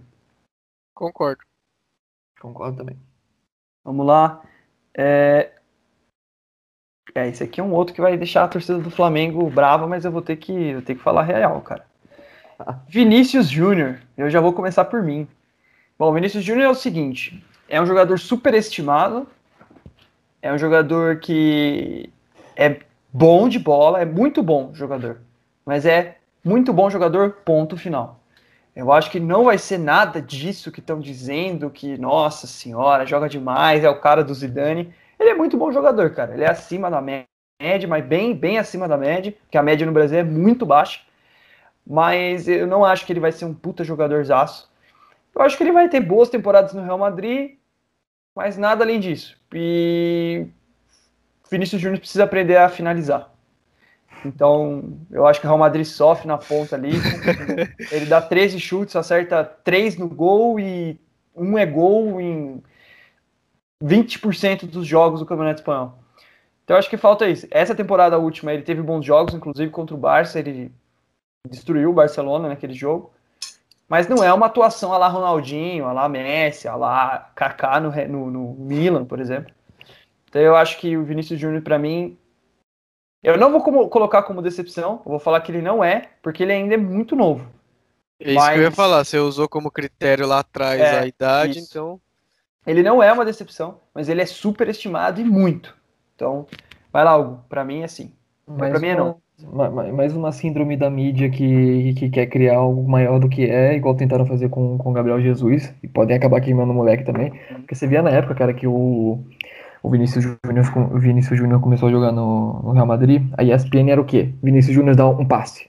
Vinícius Júnior dá um drible. Era só isso. Jogo de Real Madrid 3x0 no Valladolid, Vinícius Júnior limpou a camisa. Cara, é, era tipo. Eles queriam mostrar que o menino estava jogando, eles queriam forçar o menino lá. Apesar de que ele fez boas partidas, igual você falando, um jogador acima da média, muito bom. Só que não é o que a mídia criou, que comparou ele com, com, com grandes nomes da história. Ele não vai ser um grande nome da história, mas que ele faz a diferença hoje no, no futebol europeu, ele faz. Ele chegou muito bem. Eu acho que ele pode mais, acho que ele pode mais, acho que ele consegue alcançar esse um, um melhor desempenho e vai acontecer isso, ele vai se desenvolver, eu acredito. E também dou não pela idade. E porque eu não caí nessa da mídia de, de enaltecer demais e criar esperança em cima do Vinícius Júnior como um grande salvador. Eu acho que ele pode mais, ele vai mostrar futebol, só que com calma, com paciência, sem esse desespero da mídia. Por isso, também não acho que ele é uma decepção. Boa. Vai lá, Eduardo. Então, concordo com vocês dois. Mano, assim, que nem eu disse, eu torço pro Real Madrid. Eu fico muito puto com o Vinícius Júnior porque ele corre pra cacete, dribla 300 caras, chega na cara do gol depois de ter tirado o gol, ele erra. Que a finalização dele é ruim, mas sem colocar esse peso em cima do cara, eu acho que é muito novo. Não dá para falar que seja uma decepção. Eu acho que a gente tem uma história no futebol, o Brasil, falando do Brasil, que cria essa expectativa em cima de um monte de jogador que não necessariamente seja isso tudo, tá ligado? a gente fica carente porque a gente não tá ganhando muita coisa. Então, qualquer moleque acima da média que aparece, a gente fala, vai ser o novo Ronaldinho, o novo Ronaldo, Muito Romário, bom. não sei o quê. Isso é uhum. foda, a gente tem que parar com isso. O moleque não é uma decepção, eu acho que ele não é um jogador ruim, não sei se ele vai ter um bom desempenho lá fora, acima da, do que ele tem desempenhado ultimamente. Eu acho que ele tem umas limitações e ele ainda é muito novo para falar que seja uma decepção não tenho grandes expectativas em cima dele, que nem o Hugo disse, não caiu nessa na mídia. Concordo, também não, não vejo muita coisa, mas não dá pra falar que é uma decepção pela idade. Ele é um moleque novo que tem um bom futebol, mas que não vai ser o próximo Ronaldinho, tá ligado? Muito bem. Então, temos três. Três não? Três não. Três não. Vamos lá pro próximo. Próximo vai dar uma polêmica também, porque os, os Enzo, essa geração de Enzo Nutella aí, ama ele, né? Então, é capa de FIFA, é capa de não sei o quê. Os Enzo Nutella amam ele. Enzo, Matheus, tem um monte que só joga Fortnite, Free Fire e, e ama esse jogador. Então vamos lá. Próximo é o Hazard. Cara, eu vou adiantar o meu voto. Obviamente, não tem como dizer que esse cara não joga, tá? Então, assim, joga muito. Joga muito é, jogou muito no Chelsea, é um cara fora de série, mas vão cair de novo naquele papo. O Hazard não é um Cristiano Ronaldo. Você Então, para mim, com certeza, ele não é uma decepção, mas ele também não é esse gênio da bola igual esse Zenzo que nasceu em 2010 nesse 2008, 2009, 2010, acham que, que ele é o grande cara. E não vejo nem por que a, a, o game FIFA colocar o Hazard na capa, porque eu nem compro. Então, é, o meu voto é não. Mas. Não, nada contra. Também nem tem videogame, né? Mas se eu tivesse, eu ia procurar a capa com o Neymar, não com o Hazard. Então eu passo a bola pro Hugo agora. Já temos um não. Vai lá, Hugo. Cara, o Hazard jogou muito no Chelsea. Eu acho que é igual você falou, não tem como negar que ele foi um grande jogador, um diferenciado, ainda mais no campeonato inglês que a gente sabe a dificuldade. O Chelsea nunca foi de ter um elenco na, depois da época do Lampard, né? É, um elenco fora do comum, um elenco diferenciado, igual tem o, hoje o, o Liverpool, que tem o Manchester City. É, e ele, ele, ele, ele chamou a responsabilidade, ele levou o Chelsea para uma vitória de uma Premier League. E a grande questão que eu fico na dúvida é: no, na seleção da Bélgica, ele não fez o mesmo. Que ele era uma grande esperança, porque a Bélgica, não sei de vocês, mas para mim sempre foi a seleção do futuro. Porra, a, na Copa de, do Brasil, da, até na África, eu acho, mas, mas do Brasil a gente já tava, porra, a Bélgica vai chegar aqui para se. para começar a se preparar para ganhar títulos. Depois nas próximas Copas já tá aí brigando por título. De, Vários moleque bom, velho. Exatamente. Mertens, o De. O, o De Bruyne, o Lukaku, que faz gol pra caralho também. Witzel. O Vi, é, exatamente. A zaga é bom, Courtois. É ok Courtois, seleção, é. cara. Talvez falte um técnico ali. Aí talvez uhum. o, a gente não sabe porque não engrenou. Mas a, era a esperança de que o Hazard fosse levar a gente, fosse levar a, a Bélgica, né? para uma Copa do Mundo, cara. Não digo que é decepção, porque você colocado demais do peso nas costas de uma pessoa por não ganhar uma Copa do Mundo. Por isso eu acho que ele não é uma decepção, mas também não é igual o Henrique falou, tipo, super destaque. Mas eu acho que o Hazard é um jogador que faz diferença em toda a história do futebol. E muito bom, muito bom. Acho que qualquer time europeu ele se encaixa no, no, no elenco facilmente, fazendo uma rotação ali, mexendo, dependendo muito do time, né? Mas eu não acho ele uma decepção. Legal, vai lá, Eduardo. Então, eu acho que sim, cara. Assim, a gente vive numa era de Messi Cristiano Ronaldo, onde eles elevaram muito o nível de exigência, tá ligado? Uhum. E o Hazard nunca foi o cara que competi que tava no nível de Messi Cristiano Ronaldo. Acho que isso é um fato. Mas tinha muita gente que colocava bastante expectativa nele. Eu acho, eu acho ele um jogador acima da média. Isolando Messi Cristiano Ronaldo, se não existisse os dois, talvez o, o Hazard deveria concorrer ali entre os melhores. Mas bom, ele jogou muita bola no Chelsea, veio como esperança um puta nome na Bélgica para poder não necessariamente ser campeão, mas ter um bom desempenho nas Copas e tal. E eu acho que ele cumpriu bem o papel dele. Mas eu acho que se ele, mesmo não sendo esse grande jogador e tal, ele deveria ter algumas. Tipo, deveria ter algumas. Algum, mais títulos, mais glórias na carreira. Ele chega no Real Madrid, que é um time que está em decadência depois de ter sido tricampeão da Champions lá e tal. O Cristiano Ronaldo saiu, o Madrid ficou um time bem abaixo, um time da média. E acho que o Hazard deveria ser um jogador que faz a diferença naquele elenco. E a gente não vê isso. Então, acho que esse fator dele não conseguir trazer um ter uma responsabilidade e tal, mesmo não sendo o melhor jogador do mundo, eu acho que para mim sim acaba sendo uma decepção. Não de um peso muito grande, mas sim. Sim. Então temos 2 a 1 um para não, né? É, eu coloquei que é uma decepção. O Hugo disse que não. Você? Eu, também, eu acho que não. Eu, é, eu, também disse que não. Mas é, mal comparando, assim, eu vou, eu vou colocar o, o Hazard na mesma prateleira do Snyder, da Inter. Eu acho que eles são bem parecidos. O Snyder, numa entrevista, se não me engano, no livro que ele escreveu há uns, uns meses atrás, eu até tirei sarro disso, acho que foi no no Instagram do Desimpedidos ou, ou no Instagram da ESPN, não lembro, colocaram que Snyder disse, cara, se eu quisesse jogar e não bebesse e me dedicasse igual Cristiano e Messi, em 2010 eu teria ganhado o melhor do mundo. Eu dei risada, eu acho que não tem nível, não tem como você comparar o Snyder, por mais que ele tenha ganhado a Champions, por mais que a Holanda tenha ido muito bem na Copa, acho que não dá para você comparar, ninguém seria melhor do mundo nos anos de 2008 até 2018, vai, que o Modric ganhou, porque esses caras estavam, eles estão em outro patamar, eles criaram uma, uma nova forma de, de, de, jogar futebol com números todas as temporadas, gols acima de jogos. Então, não tem como você comparar. E quando o Snyder falou isso, eu achei um pouco demais. Foi um grande jogador, jogou muito, acabou com o Brasil na Copa. E eu acho que o Hazard é a mesma coisa. Vai construir a história dele ainda. É, ele veio um pouco acima do peso para o Real Madrid, e eu acho que isso foi uma falta de responsabilidade, porque você chegar no Real Madrid, pegar uma torcida que é a, é a torcida do Real Madrid ela é acostumada a ganhar títulos importantes, a camisa é a camisa mais pesada do mundo, é o maior clube do mundo, é um time que ganha tudo.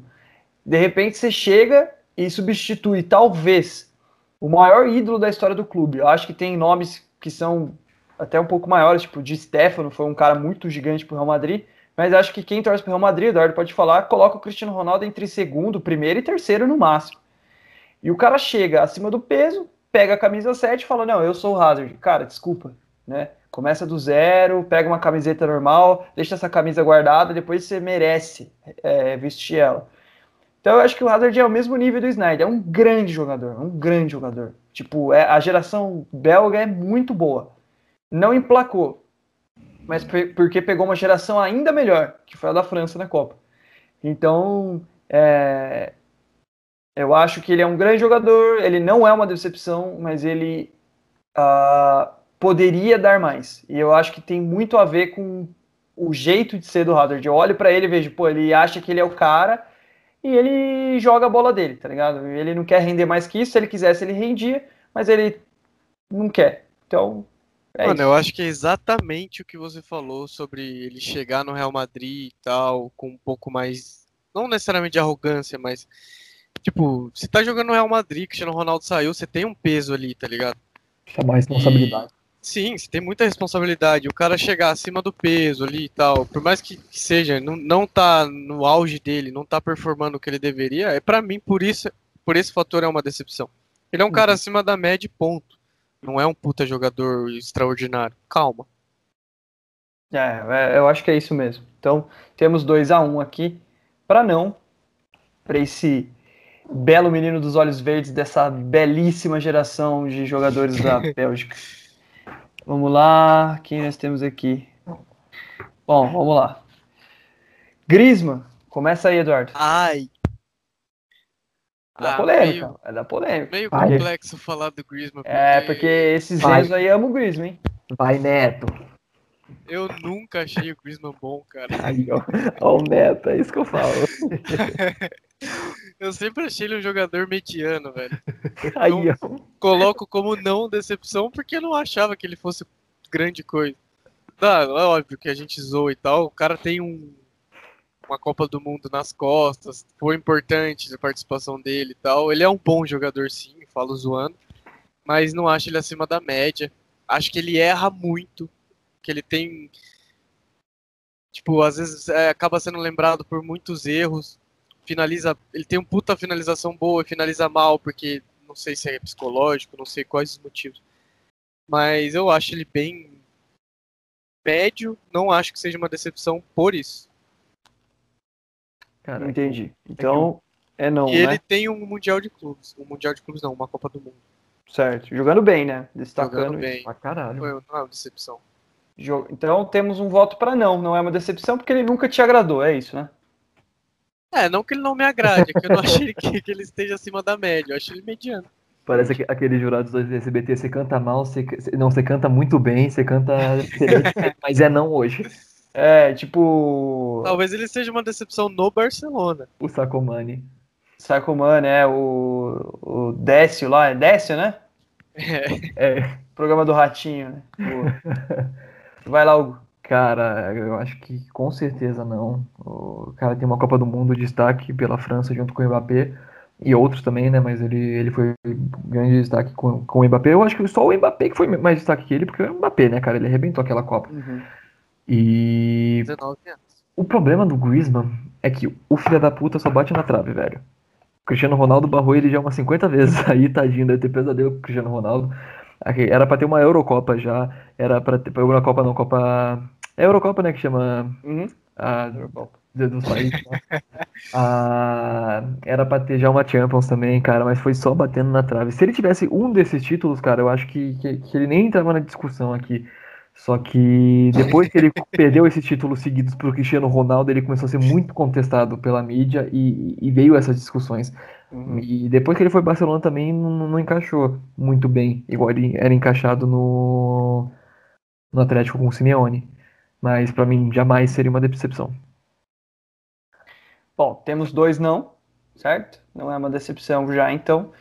Se eu, eu vou lá, eu vou explicar um pouco meu voto. Se eu conhecesse o Griezmann no Barcelona, eu ia falar que esse cara é, é é jogador para jogar em Mallorca, Real Sociedade. Real Sociedade é muito, né? O Sassuna, né? Deportivo é, La Coruña. É, da Coruña é bom, tá? É, espanhol Getafe. também é bom. Getafe. É, quem mais? Aqueles times. Bilbao. Bilbao, Elbar, é, entendeu? Jogar nesses times. Mas não, né? A gente sabe o cara que vem antes. Com o Simeone, ele jogou muito a bola, muita bola. Foi campeão da Europa. É, campeão do mundo, quer dizer, com a seleção, com a França, jogando muito, chegou na final da Eurocopa e realmente o Cristiano Ronaldo é a pedra no sapato dele e o Real Madrid, né? Mas o, ele é muito fã do Cristiano Ronaldo. Ele joga com a 7 porque ele é muito fã do Cristiano Ronaldo. É uma pena que o ídolo dele tenha acabado com, a, com grande parte das conquistas que ele poderia ter.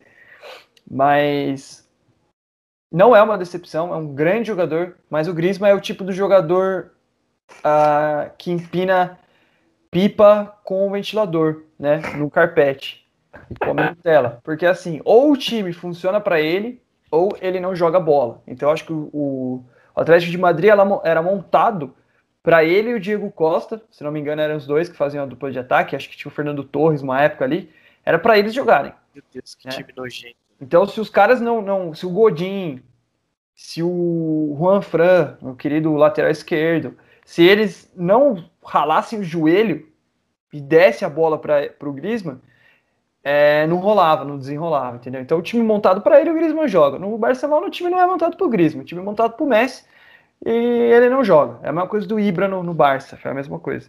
O time tem que ter tem que estar tá montado. Quando o time está montado, Griezmann é bola na rede. Quando não está montado, o Griezmann não joga nada. Então, acho que não é uma decepção. Não é um craque para mim. Não coloco no nível de craque, porque craque para mim é Rivaldo, Ronaldo, Zidane. Griezmann não é, é um muito bom jogador.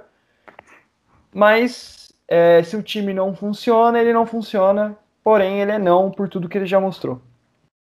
Você acha que se o Messi sai do Barcelona, o Griezmann como protagonista desempenha melhor? Com certeza, minha opinião é essa. Eu acho que se o, se o Messi sair do Barcelona, dá uma, um respiro para os jogadores de ataque poderem conversar com, com, os de trás e falar: preciso que a bola chegue assim, preciso que a bola chegue assado. Eu acho que no Barcelona hoje todo mundo triangula no Messi, pum, joga nele que ele vai dar o passe final ou que ele vai resolver. E nem sempre é assim, né? Certo.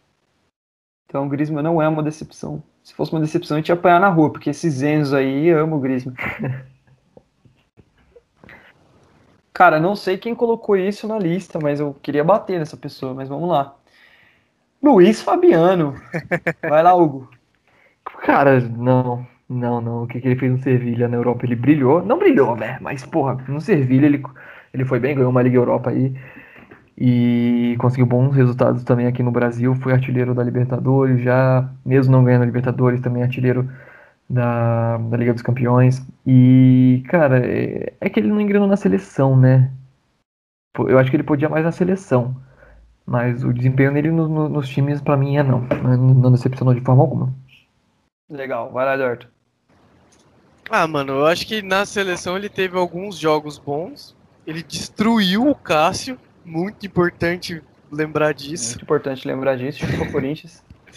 Teve um desempenho bom lá fora e aqui no Brasil também, voltou já mais velho e tal, e jogando muita bola, chamando responsabilidade. Gosto do estilo de jogador que fala que prefere ajudar os companheiros numa briga do que jogar bola ali naquele é. momento ali, é, enfim.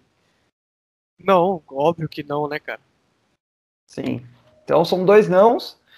E para mim também não. Acho que o Luiz Fabiano é um, um, atacante do jeito que eu gosto também, do estilo que eu gosto. Ele trouxe uma raça para São Paulo, ele ama o clube, toda aquela coisa.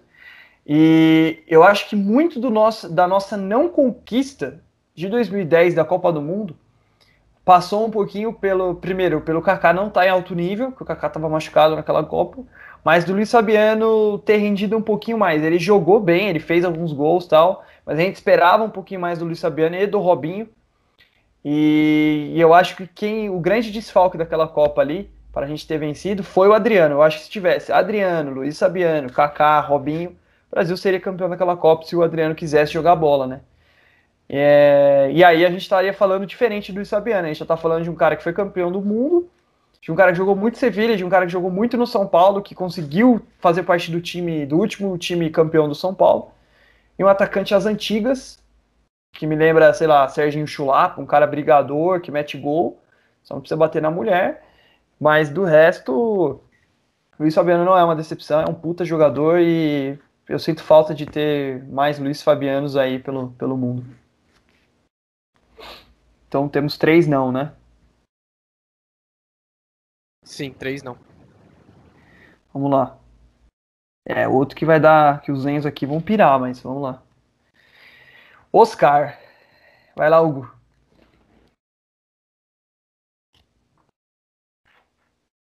Eu acho que o Hugo tá falando mutado. Tá mutado. Eu tô, corta.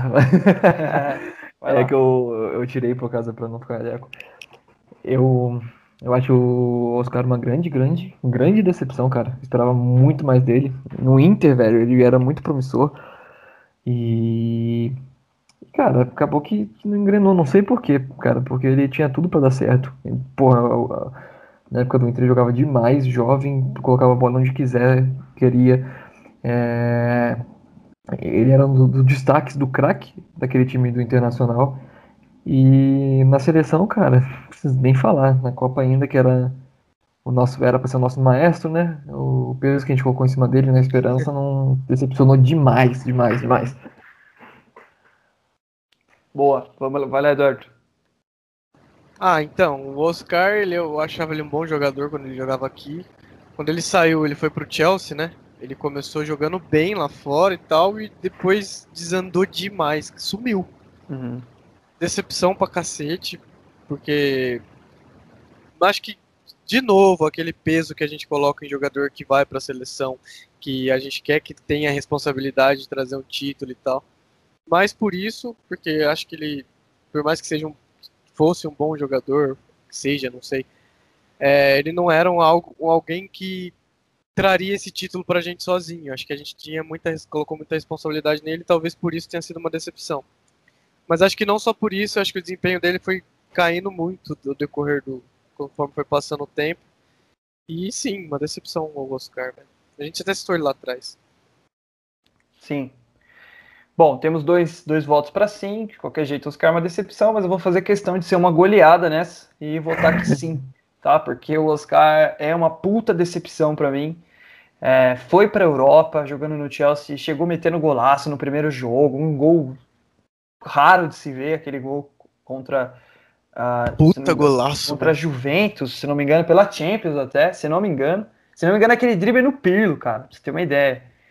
E aí ele mete aquele golaço e todo mundo espera aquela coisa e tal. Aí na Copa das Confederações ele joga.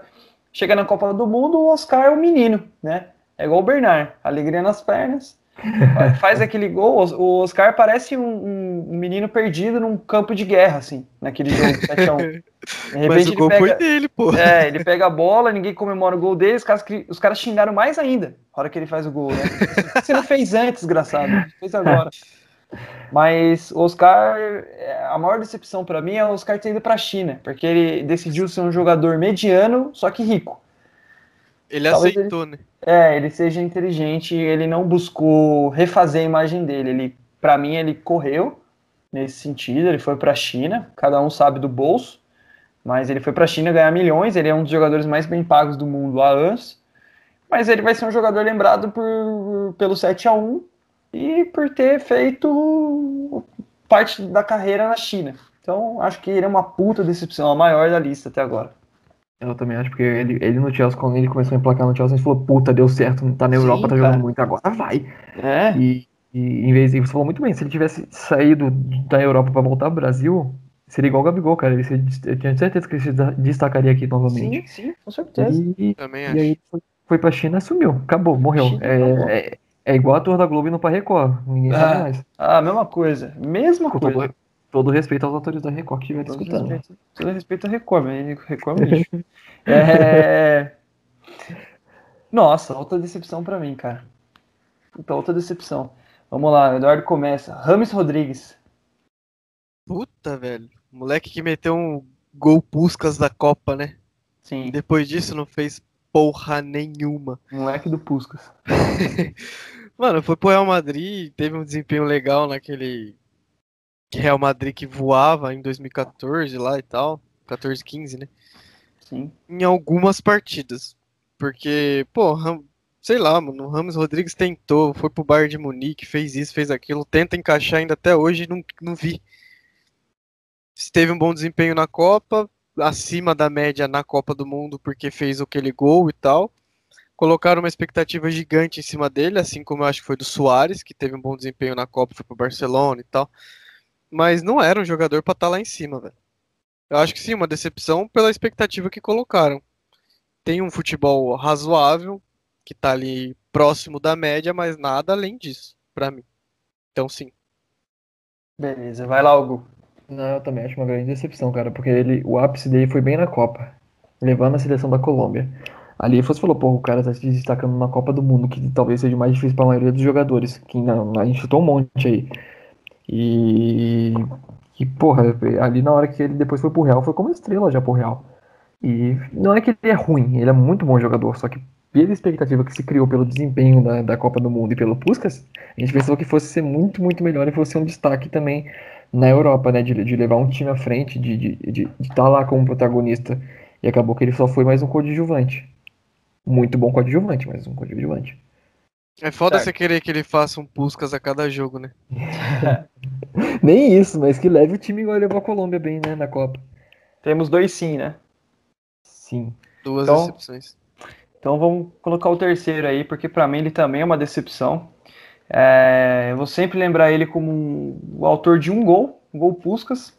Vai ser o, o eterno menino do Puskas para mim.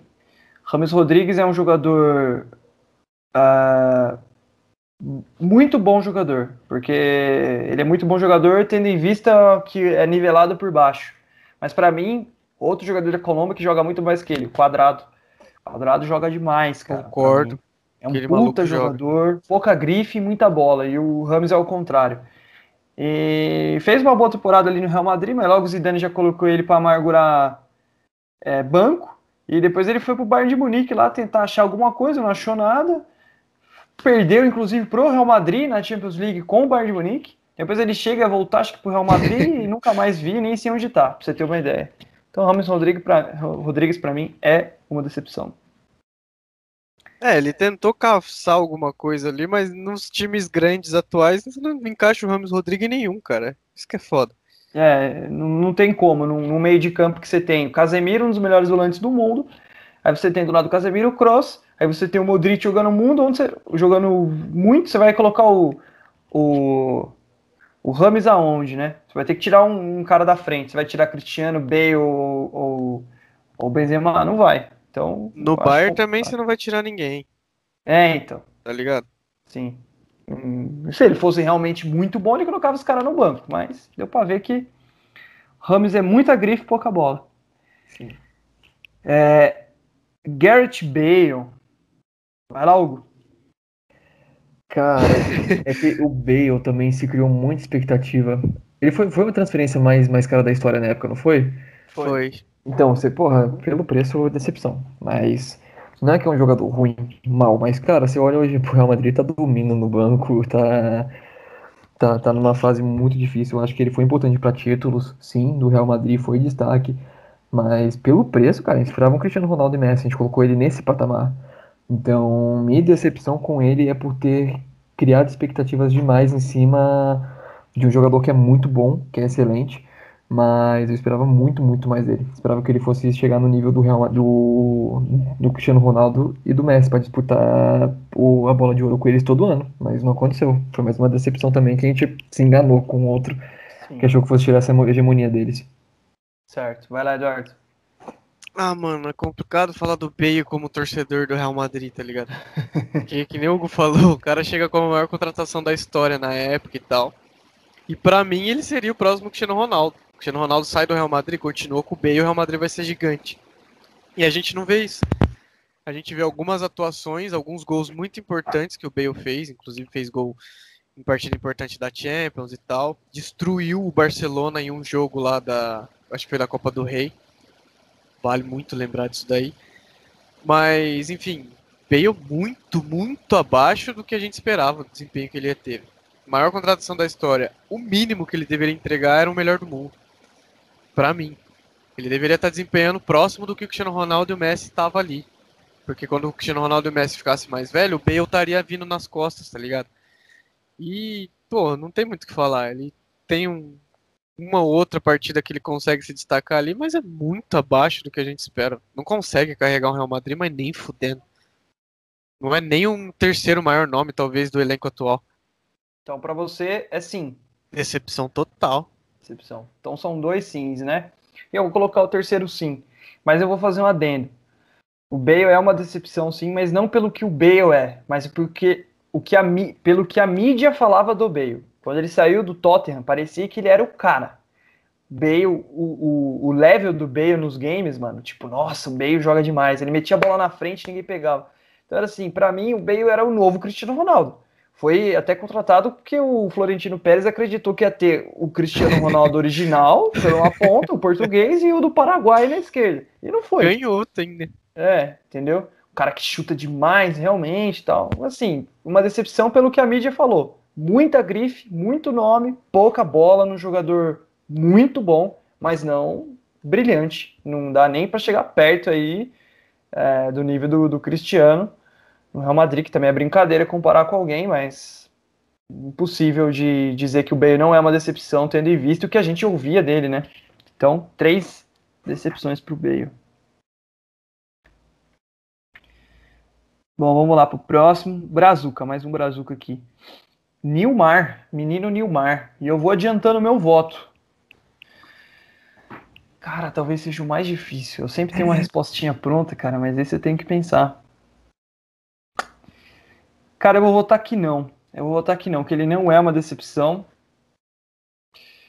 É difícil, porque eu queria que ele jogasse no Brasil, tudo que ele jogou nos clubes, mas eu vou votar que não, porque o Nilmar ele jogou muito pelos clubes onde ele passou, eu acho. Eu acho que ele jogou muito no Inter, ele jogou muito no Corinthians, ele jogou muito no Vila Real, se não me engano, ele jogou no Vila Real. Depois ele jogou mais em alguns clubes da Europa, não, não sei se ele jogou no mundo árabe ou Japão, uma coisa do tipo.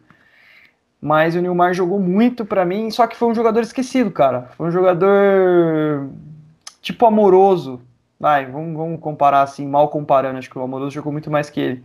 Mas o amoroso deu o azar de jogar numa época, de ser atacante numa época que tinha Ronaldo, na época que tinha Romário, então acho que o Nilmar é a mesma coisa. É, para mim não é uma decepção, mas a concorrência matou um pouco o Nilmar nesse sentido. Vai lá, Hugo. Não, também não acho que é uma decepção. É, eu acho que o problema do Nilmar é que ele foi para, acho que foi para Arábia, se eu não me engano também. Cara, você some. Você, ir pra esse lugar, Arábia, China, por causa de dinheiro, você some, você, não tem mais seu nome falado na mídia, igual Allan Kardec, cara. Allan Kardec se destacou aqui no São Paulo, no Palmeiras também, né, se eu não me engano. Sim. E depois sumiu agora de novo que tá nas Arábias, se eu não me engano também tá nas Arábias. E o Nilmar é a mesma coisa, cara, mas aonde ele passou em times grandes, tem, teve a mídia, ele jogou bem, Vila Real foi artilheiro, ganhou campeonatos por lá, Lyon também que ele passou, o Sim. próprio Internacional, cara, ele é ídolo do Inter. Então, eu não acredito que ele seja uma decepção. É que ele não teve a chance na, na seleção brasileira, até igual você falou, cara, a época dele era muito concorrida, muito é. concorrida. Então, talvez a, a, gente esqueça um pouco dele por essa questão da seleção brasileira também. Mas Exatamente. não acredito ser uma decepção. Concordo contigo. Vai lá, Eduardo. Cara, eu acho que não, mas eu acho que não, não três opiniões diferentes ter dois votos para não, eu vou colocar como sim, então, só para ter um peso ali. Porque, assim, é. o Neymar, que nem vocês disseram, pô, ele teve um desempenho bom nos clubes que ele passou, por mais que não seja um grande destaque. Não sei se ele fugiu para as Arábias por dinheiro, assim, fugiu entre aspas, de tentar ser um grande jogador, ou se ele foi porque a concorrência era grande ou por falta de talento, que eu acredito que não, porque ele desempenhou bem nos clubes que ele passou, mas eu vou colocar como sim porque, sei lá, ele sumiu, tá ligado? Uhum. É uma opinião meio abstrata. Mas é o que eu disse, só pra ter um peso a mais e um voto de dois que disseram que não tem decepção. Que não seja uma decepção. Show de bola. Então o Nilmar fica como não sendo uma decepção para nós outros. O próximo também é um Brazuca. Tá em atividade, tá bem próximo da gente. Diego Ribas, do Flamengo. Bom, vai lá, Hugo. O que você tem a dizer? Cara, ele foi muito apagado na Europa. Eu, pelo menos na época que ele foi para a Europa, a gente esperava muito mais também do desempenho do Diego. E no Flamengo hoje, cara, ele é reserva, mas ele compõe bem o elenco do Flamengo, até porque o elenco do Flamengo é recheado, né? Uhum. Então, o elenco do Flamengo tem muitos jogadores bons ali para compor elenco. Mas, cara, na passagem dele na, a, na liga lá na, na Alemanha, não foi ruim, cara, foi boa. Ele se destacou, a gente ouvia falar bastante dele jogando pelo Werder Bremen. Uhum. Só que era mais disputado o campeonato alemão naquela, naquela época, né? Não era só Bayern, Bayern, Bayern. Então, eu acho que ele se destacou sim. Eu fico nessa de ser ou não, porque ele, e- e- ele, cara, eu acho que ele podia mais na Europa, podia ser mais destaque. Mas eu coloco que não, porque ele não foi, um- foi- não foi um jogador na Europa. Ele conseguiu vingar na Europa, ele teve bons desempenhos, mas eu esperava mais. Mas ainda assim, eu acho que não foi uma Eu esperava mais, mas não é uma decepção. Hum. É. Ele esperava muito e o cara não, tem- não atendeu parte disso. a demanda. É. Vai lá, Eduardo. Eu acho que sim, cara, porque Para de ser rude, cara. é meio complexo. Mas, mano, eu acho que ele jogou em, em times grandes da Europa, ele deveria voltar pro Brasil sendo protagonista em algum time, mesmo que esse time seja esse Flamengo que voa. Eu acho que ele ser reserva acaba tendo um peso nessa questão. E acho que lá fora, que nem o Hugo disse, ele poderia ter desempenhado melhor também. Então acho que sim, é uma decepção. Óbvio que hoje ele tem uma idade mais avançada e tal.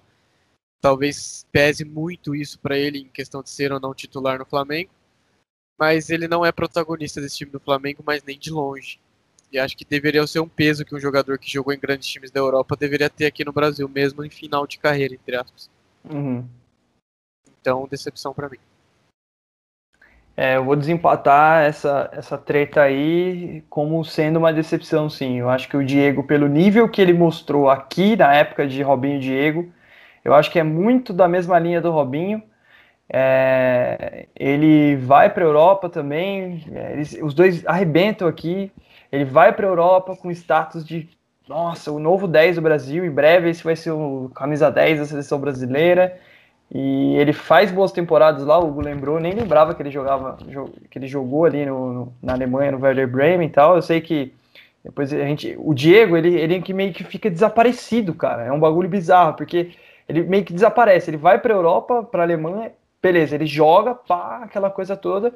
De repente ele aparece em 2014 ali no Atlético de Madrid, metendo um gol e eliminando o Barça da Champions. Dali em diante a gente foi vendo o Diego no Atlético de Madrid. Mas é, eu acho que o Diego é uma decepção, porque eu esperava que o Diego e o Robinho fossem a nossa dupla de geniais, entendeu?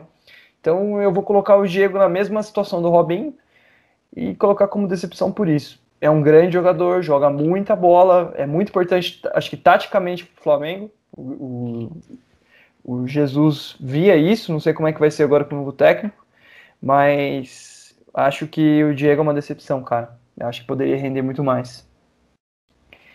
Então são 2 a 1 um, Diego decepção. Vamos lá, agora um gringo.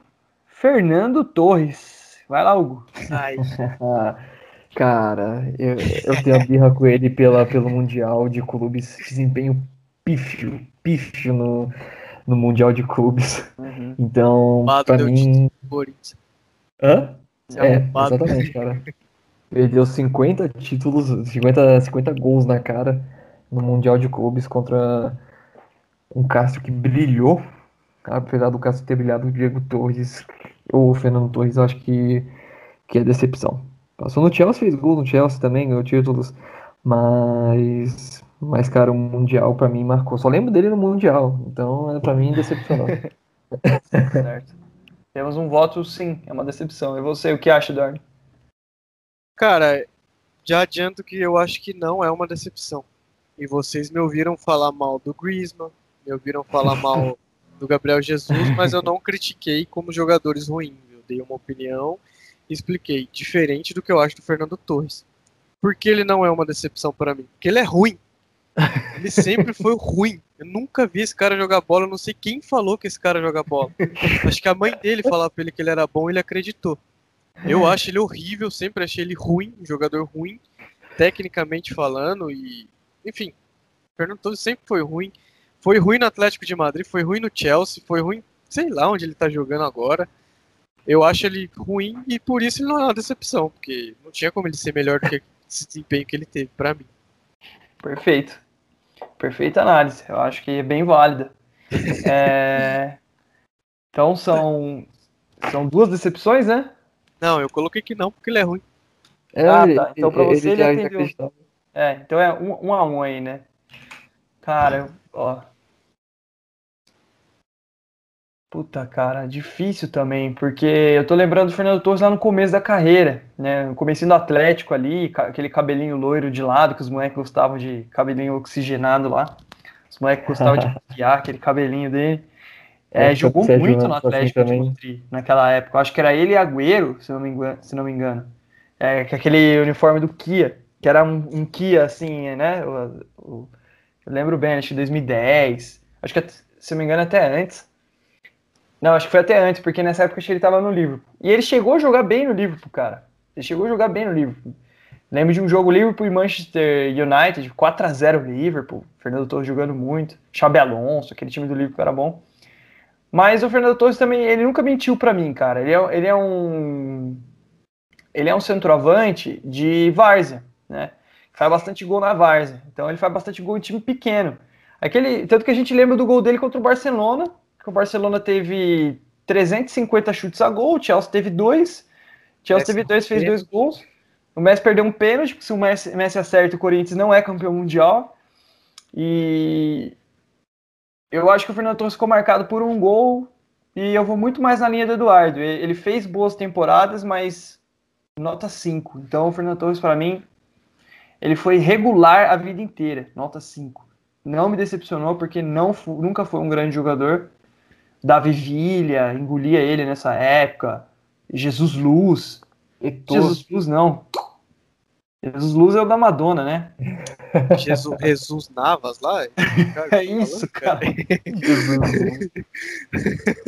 Jesus Luz corta essa porra. Jesus Luz não, cara. Jesus Navas, o Pedro.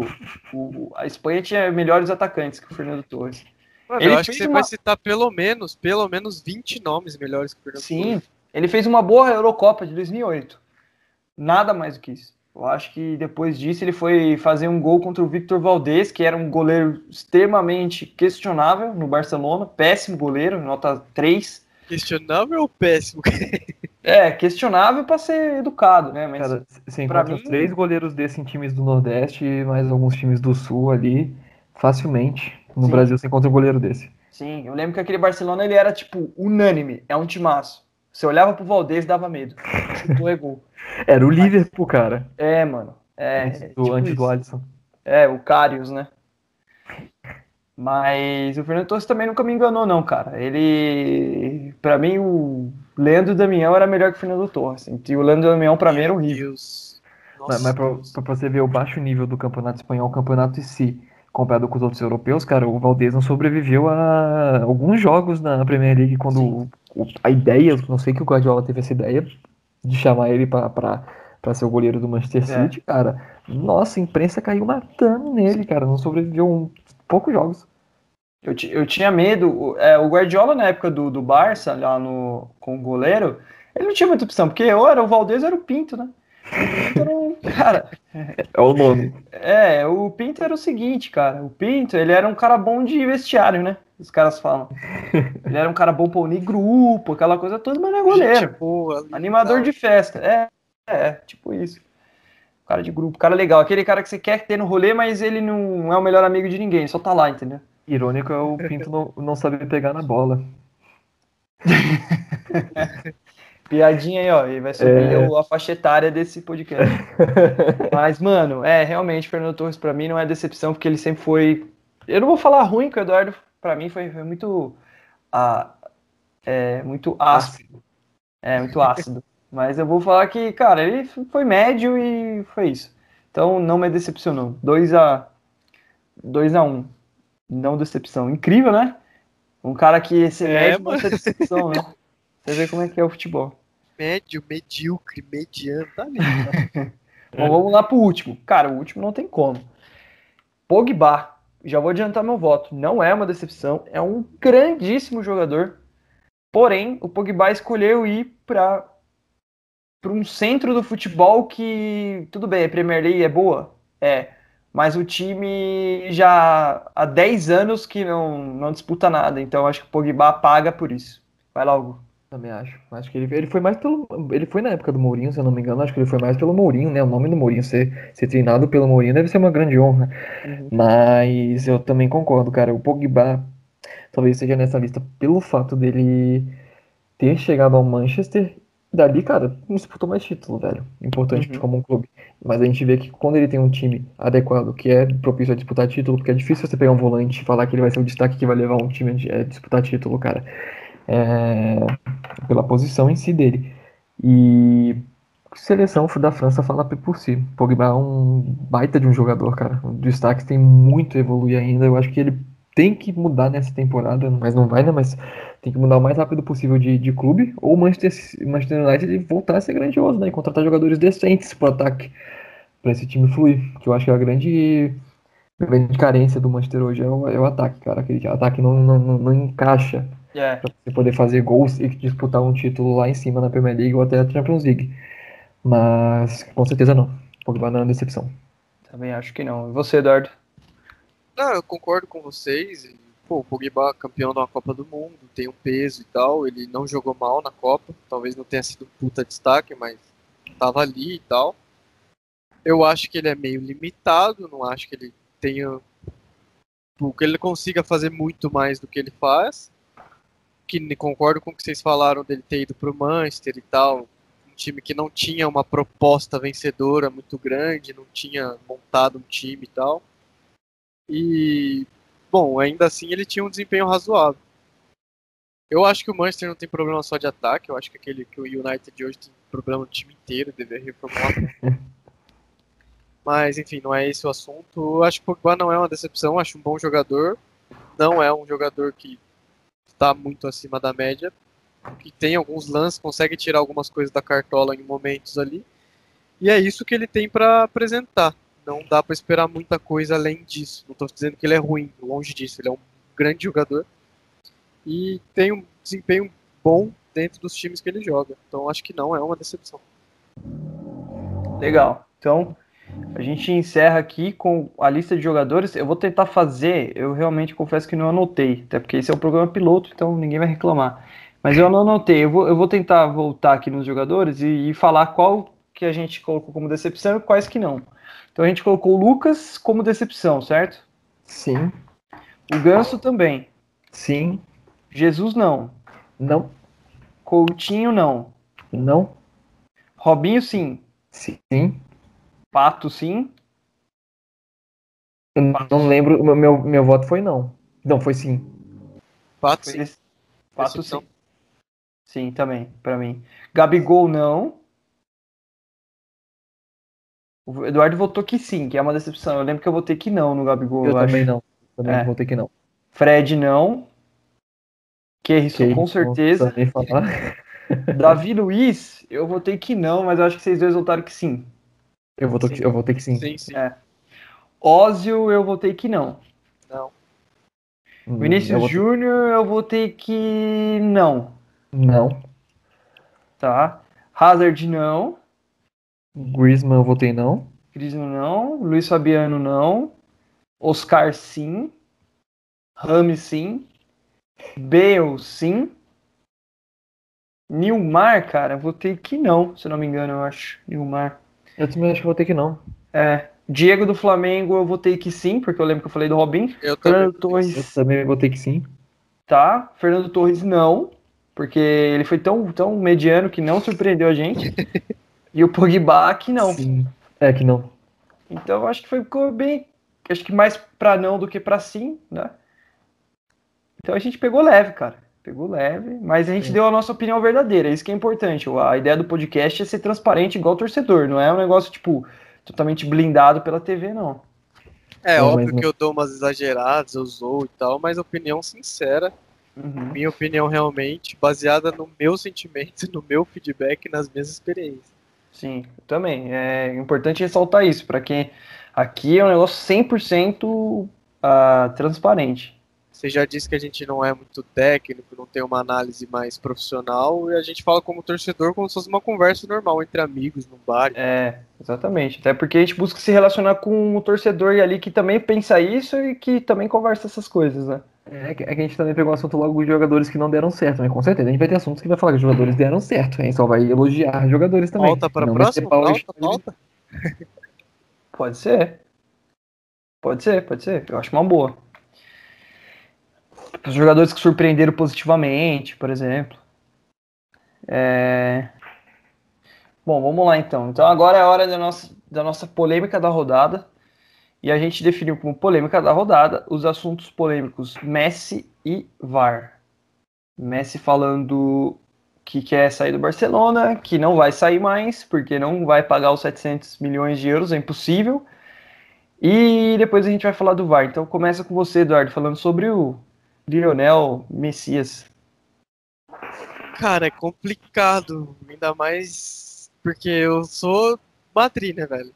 Eu esperava que ele fosse embora pro meu time que tá ridículo ter um pouco de. Clubista! Não, mas brincadeiras à parte, acho que a relação do Messi com o Barcelona foi, foi meio conturbada ali no final. Ele só vai ficar porque ele não tem outra opção. Porque não liberaram ele. Ele até disse que, pô, se ele avisasse antes que ia sair, eles liberavam ele de graça e tinha isso no contrato. Aí veio a pandemia, ele não conseguiu avisar porque a temporada terminou depois e tal. E, enfim, não sei como é que vai ser o desempenho dele no, no Barcelona agora, se ele vai jogar média ali, né? O Barcelona não sei se vai vir com reformulação no time também, acho que nem tem grana para isso agora nesse momento.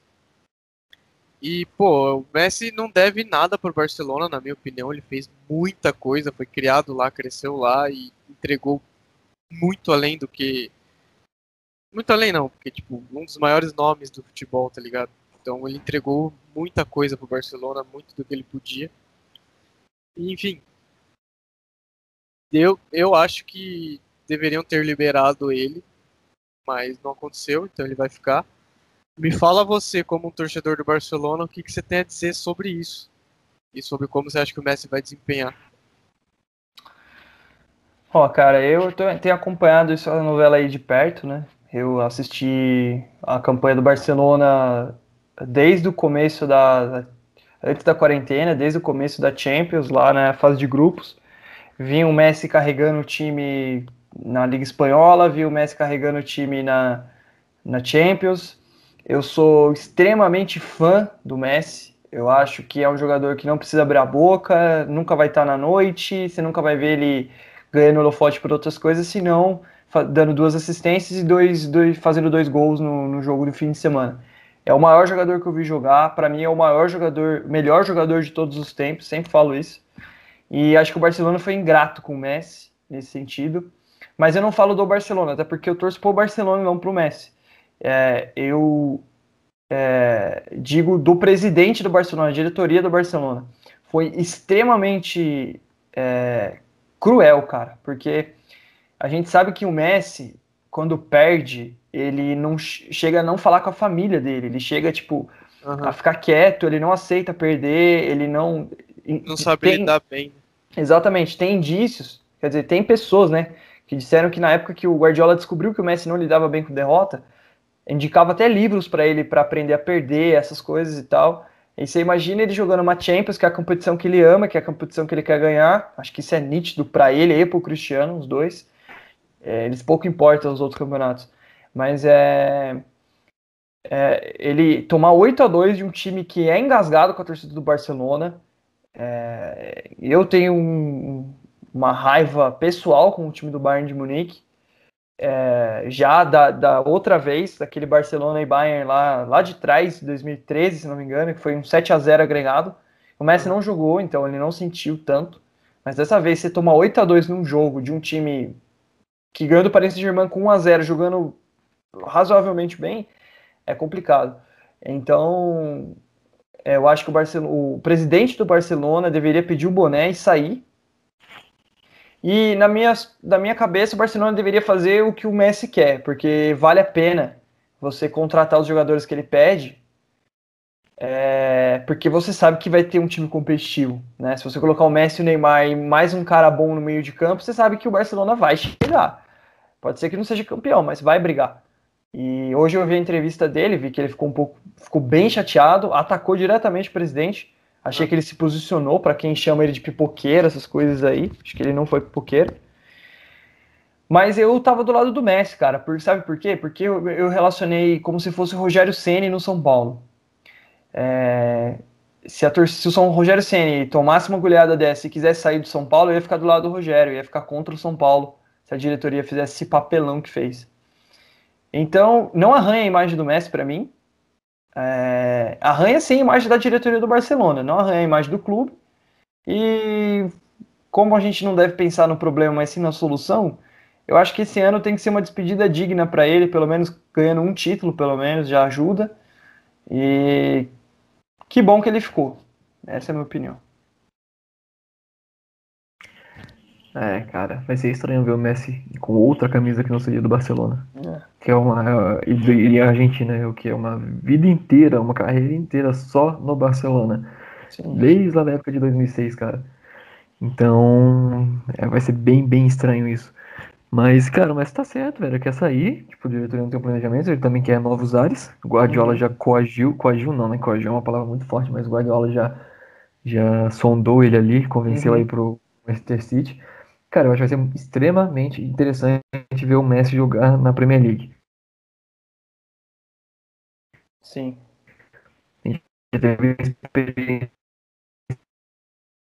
Acho, eu acho que o Hugo tá dando uma robotizada aí, cara. E... Travou pra vocês? Pode seguir. Melhorou agora. Tá, tá dando umas engasgadas. Uh, muito? Pode ir, pode ir. Melhorou. Tá. É, eu vou voltar então desde o começo. Tá. É, eu acho que, que vai ser bem estranho ver o Messi com outra camisa. Quem já está acostumado a ver o Messi com, o, com a camisa do Barcelona desde sempre, né? Desde 2006, daquela época toda atrás lá. E por essa história passaram muitos jogadores: Ronaldinho, Deco, Rivaldo, o recentemente Soares. E agora a chegada do Koeman, né? No, no, novo, novo técnico, para um novo projeto no Barça. Então acho que, que esse ano, igual você falou, vai ser para ele se consagrar, cara, para sair bem. Sim. Porque o Guardiola, eu acho que vai ser interessantíssimo ver o, ver o Messi em um outro campeonato. Jogando ainda mais, principalmente o campeonato inglês, cara. Que é um campeonato é, cara, e. a gente já viu, teve a experiência de ver o Cristiano Ronaldo jogando lá, né? Agora vai, ver, vai ter a experiência de ver o Messi. Eu, eu tô, tô, bem ansioso pra isso, cara. Tô bem sincero. Que, que eu tô bem ansioso porque eu quero muito, muito ver. Eu acho que vai ser um passo gigante pra Premier League ter um jogador igual o Messi jogando o campeonato. Sim. Eu acho interessante essa visão, porque acho que nós três a gente fica mais do lado do ídolo do que do clube, da parte política do clube, né? Pô, é, o cara não deve, que nem eu disse, ele deve nada ao Barcelona, fez muita coisa e ficaria do lado dele como torcedor também. Enfim, uma coisa que eu queria ver, se fosse possível, era Cristiano Ronaldo no United e Messi no City. Só que a gente sabe que o United não tem um time montado para vencer, tá ligado? Então isso não é. rola. Mas eu queria ver um Manchester United forte e um Manchester City forte, os dois jogando de novo na mesma liga e tal com os maiores rivais de cidade, seria muito legal. É, eu, eu acho que seria até possível se o United montasse um projeto vencedor para o Cristiano ou né, uma despedida de carreira ali para ele. E o Messi muito provavelmente vai sair do Barça, vai jogar o último ano agora. É, de repente o Messi indo para o City, o Cristiano já estando lá, seria muito legal de ver isso, né? Acho que seria um presente que os dois dariam para os fãs Lembrando que Cristiano Ronaldo é a pessoa mais seguida no Instagram no mundo. E acho que o Messi está é, ali entre, sei lá, segunda, terceira. São muitos fãs, cara. É... Nenhuma outra personalidade tem tantos fãs quanto esses caras, né? Porque eles transcendem o futebol, eles transcendem a ideia de clube, né? A gente gosta deles. Tem gente que torce pro Cristiano Ronaldo. É, então, é isso que eu ia falar. Você falou lá atrás. Você é. torce pro Barcelona, não pro Messi, mas tem muita gente que transcende realmente e não tem como você acompanhar o Cristiano Ronaldo e não torcer pro time que ele vai jogar, ou o Messi e não torcer pro time que ele tá Sim. tá jogando. Ah, foi muito engraçado que Minha mãe não acompanha futebol, mas ela falou pra mim, foi na casa dela essa última semana, ela falou pra mim, Henrique, eu tava vendo. é, eu tava lavando louça, eu escutei na televisão que o Messi ia sair do Barcelona, tipo, desliguei, eu, eu fechei a torneira e fui correndo ver, entendeu? Pra você ver o nível que é o negócio. É um bagulho que transcende mesmo. E aí a gente fica muito ansioso de ver ou os dois jogando contra de novo, ou ver os dois no mesmo time.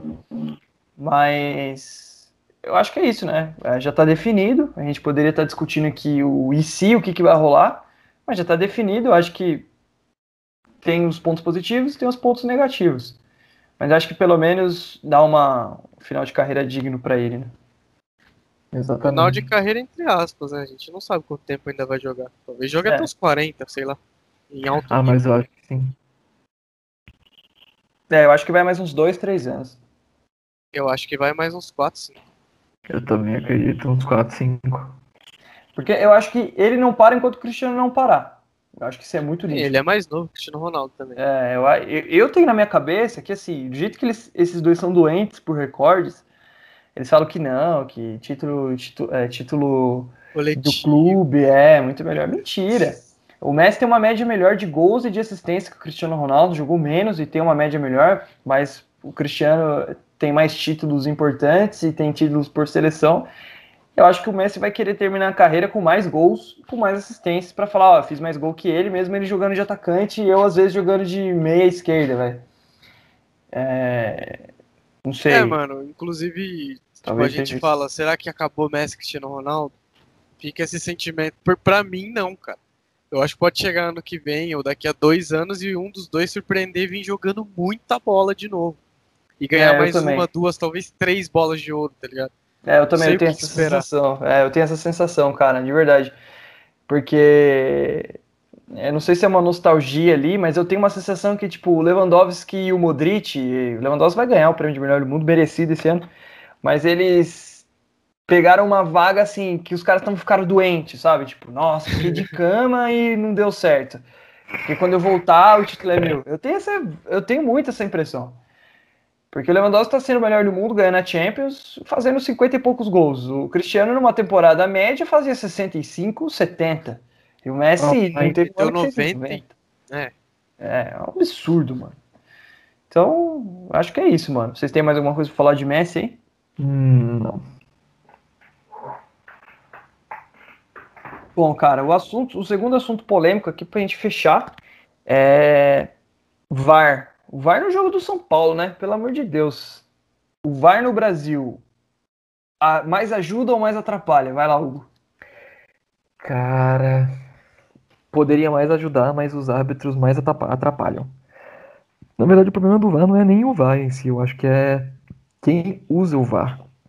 Quem usa o VAR é muito idiota, porque tem cada juiz bosta hoje no Brasil, cara, que você pode listar aí um monte de nome que, que não faria falta nenhuma se tirasse e colocasse outros juízes no lugar. E é polêmica atrás de polêmica, porque, cara, é, você tem o vídeo, você, você tem tudo e o juiz não consegue utilizar o VAR. É, a gente tem que. Porque você pega, por exemplo, o, o campeonato inglês. Estádio novamente o exemplo do campeonato inglês. Cara, tá fluindo belezinha lá, cara. Você não tem polêmica de VAR. Você tem uma ou outra, assim, raridade que acontece em alguns jogos, mas ninguém cogita porque sabe que é uma raridade. Porque o ser humano também é, é- está apto a erros. Só que, porra, errar 50 vezes numa rodada é idiotice mesmo, porque. Porque é isso que tá acontecendo no Campeonato Brasileiro, velho. É uma atrás da outra. Foi um jogo do Botafogo, teve dois gols anulados também. Um deles não era pra ter sido anulado pelos comentários do- dos especialistas em arbitragem da. Mais eu acompanhando da Globo, né? Que acompanha o Campeonato Carioca, o Campeonato Brasileiro.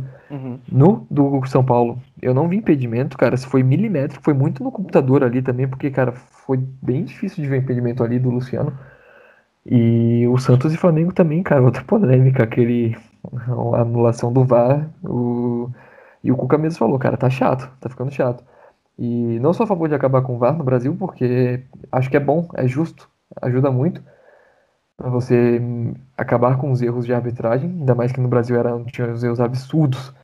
Só que é foda você ter juízes que não conseguem, com vídeo, marcar corretamente, cara. Então não sou a favor do fim do VAR, sou a favor do fim do juiz ruim, tem que tirar esses caras de, da CBF e colocar novos juízes, com treinamentos adequados, porque esses que estão hoje aí tem, tem uma certa demência. Muito bem falado, muito bem falado. Bom ponto de vista. Você, Eduardo, funciona no Brasil ou não? Mano, eu acho que é um assunto muito complexo o VAR no geral dentro do futebol. Porque assim, eu acompanho a NFL e tem todo esse sistema de replay do juiz e rever a jogada e tal. E em, em muito situacional acontecem polêmicas, normal, faz parte do comportamento humano, um erro e tal, mas funciona, porque é cultural do esporte. A gente acompanha a NFL há muito tempo, tem esse sistema. E eu acho que o conceito de como é feita, como é tomada a decisão do juiz é muito importante, porque, por exemplo, na NFL, o Hugo acompanha a NBA também sabe bastante.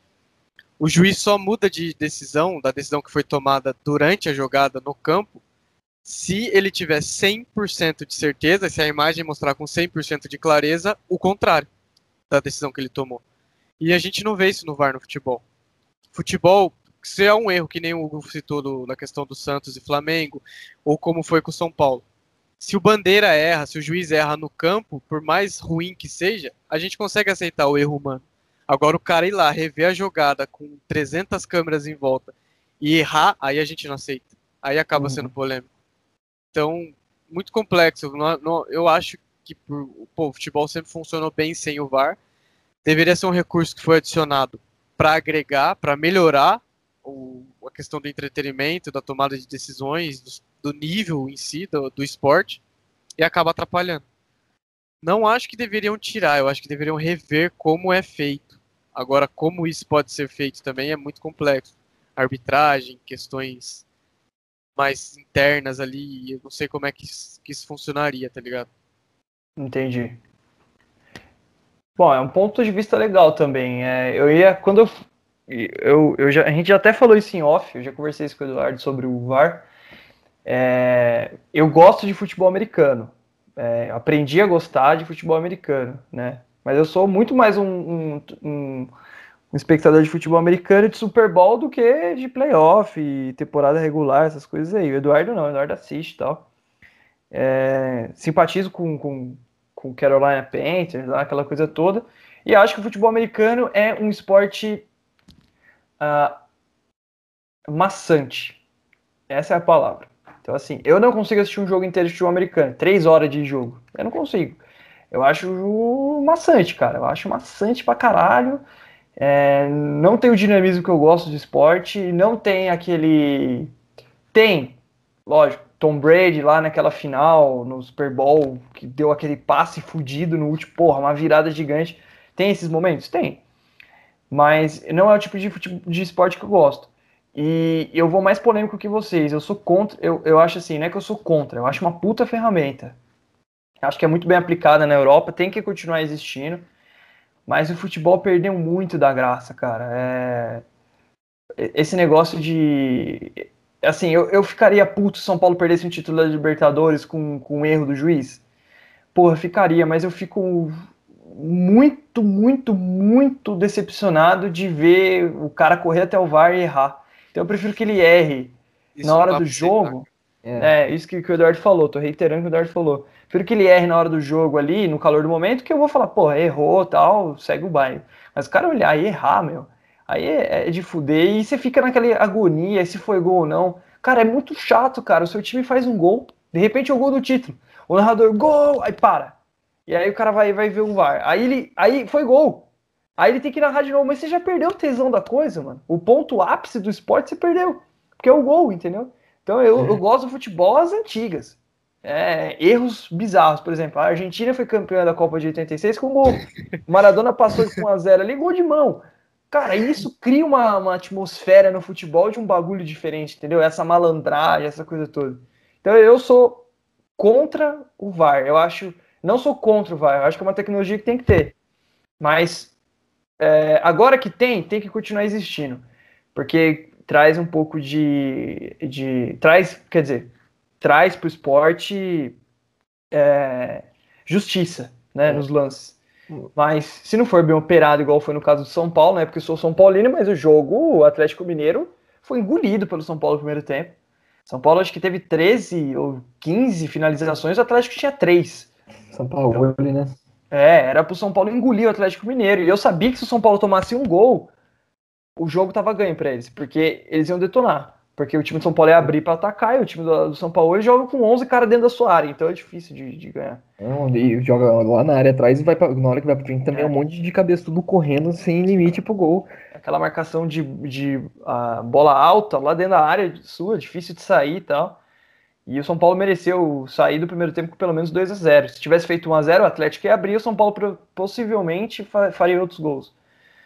É, então eu sou do futebol romântico, cara. Eu sou das antigas. Eu gosto do, do futebol naquela coisa de gol do Maradona de mão, é, aquela Copa da Inglaterra com a Alemanha que a bola não entrou e os caras falaram que entrou, entendeu? Tipo um bagulho assim. Ganha no grito, umas malandragem. Né? Malandragem, eu acho que é, é tudo isso. É, e é difícil, porque às vezes o, na hora que é pro VAR entrar mesmo e não ficar alguns lances, não precisa do VAR, porque é muito claro, cara. Na hora que sai o gol, naquela 15 segundos de comemoração, você já consegue ver que não teve nenhum lance, eles ficam tipo 5 minutos pra analisar.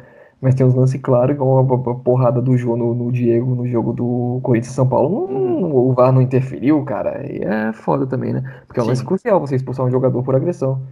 Sim. Inclusive o Diniz cobrou a diretoria de São Paulo, que é um bando de banana aquele Leco, o Raí. O, o Raí, cara, o Raí é o seguinte. O Raí, eu, eu tenho raiva do Raí, cara. Porque assim, o Raí, é, antes do Rogério Senna, ele era o maior ídolo de São Paulo. Ele aceita ficar nesse papelão, nesse lixo que essa diretoria fundando o time e não vai embora porque ele quer ficar mamando o salário dos caras. Entendeu? Contrata mal, faz um monte de cagada, um monte de bosta. Trouxe o Daniel Alves, que, porra, eu amo o Daniel Alves, cara. Quando ele fala que ele torce pro São Paulo. Porque quando o Daniel Alves joga, dá raiva do Daniel Alves, cara. O Daniel Alves, se ele falar que ama o São Paulo e sentar no banco de reserva, é melhor para mim do que se ele jogar, velho. Entendeu? Porque quando ele joga, cara, ele não é meio campo, cara. Não é meio campo, desculpa. Não é. Não é meio campo. Ele veio pro São Paulo para ser o cara. Camisa 10 e faixa. Tudo bem. Você ama o São Paulo, cara? Tá ótimo. Mas, mano, você não é meio campo. Você é lateral. E o Juan Fran vai embora, Juan Fran. Vai curtir Ibiza, porque Tô entrando até em outro assunto aí, mas é isso. Revolta não, do São Paulo. Não vou nem entrar em assunto falando sobre o São Paulo, enfim. Voltando a falar do VAR, eu acho que depois que foi implementado, parece que o juiz, os bandeiras, a arbitragem, a arbitragem no geral, eles falavam, mano, eu posso dar uma errada aqui porque vão consertar depois. Então eles uhum. ficam meio que com esse sentimento de que, ah, se eu errei, tudo bem. Uhum. Eu não sou contra o VAR, eu sou contra o modo que está sendo usado. Se for pra usar é do jeito que tá, prefiro que não tenha, tá ligado? Sim. Eu também acho que, é, que o problema é, é, a burrice por, por frente das, das telas do, do VAR.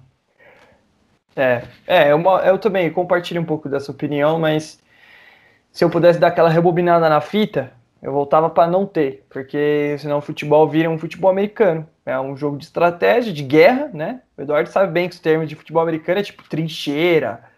É... Shotgun.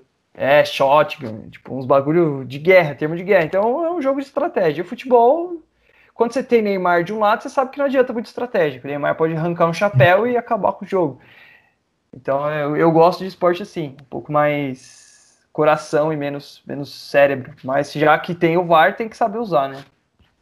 Então é isso, pessoal. Primeiro podcast piloto. A gente escolheu uh, um tema bem legal aí, já bem polêmico, porque a gente quer que vocês deem a opinião de vocês, tá? Em breve a gente vai estar tá criando rede social, a gente vai estar tá criando aí, tá divulgando um pouco da nossa marca. Vamos torcer para o projeto dar certo. Se vocês gostarem, a gente vai gravar outros. E por favor, deixem sugestões de tema, que a gente vai gravar e a gente vai para cima, vai falar mesmo. Aqui não tem conversa, não temos medo de crítica, entendeu? Então é, é isso, pessoal. Agradeço aí todo mundo, você que está ouvindo até agora, né? Estou falando com você mesmo. E grande abraço aí para você, Hugo. Grande abraço para você, Eduardo. No próximo podcast vão, vai ser outro speaker aí, outro cara que vai comandar a festa. Um então, abraço para vocês e para todos, né, que estão ouvindo a gente. Deixem opiniões, sugestões. Se quiser me xingar aqui, xinga, por favor. O nosso neto. Mas enfim, valeu aí, pessoal. Não sei nem se tem alguém ainda aí ouvindo a gente. E é isso. Um abraço, pessoal. Até mais.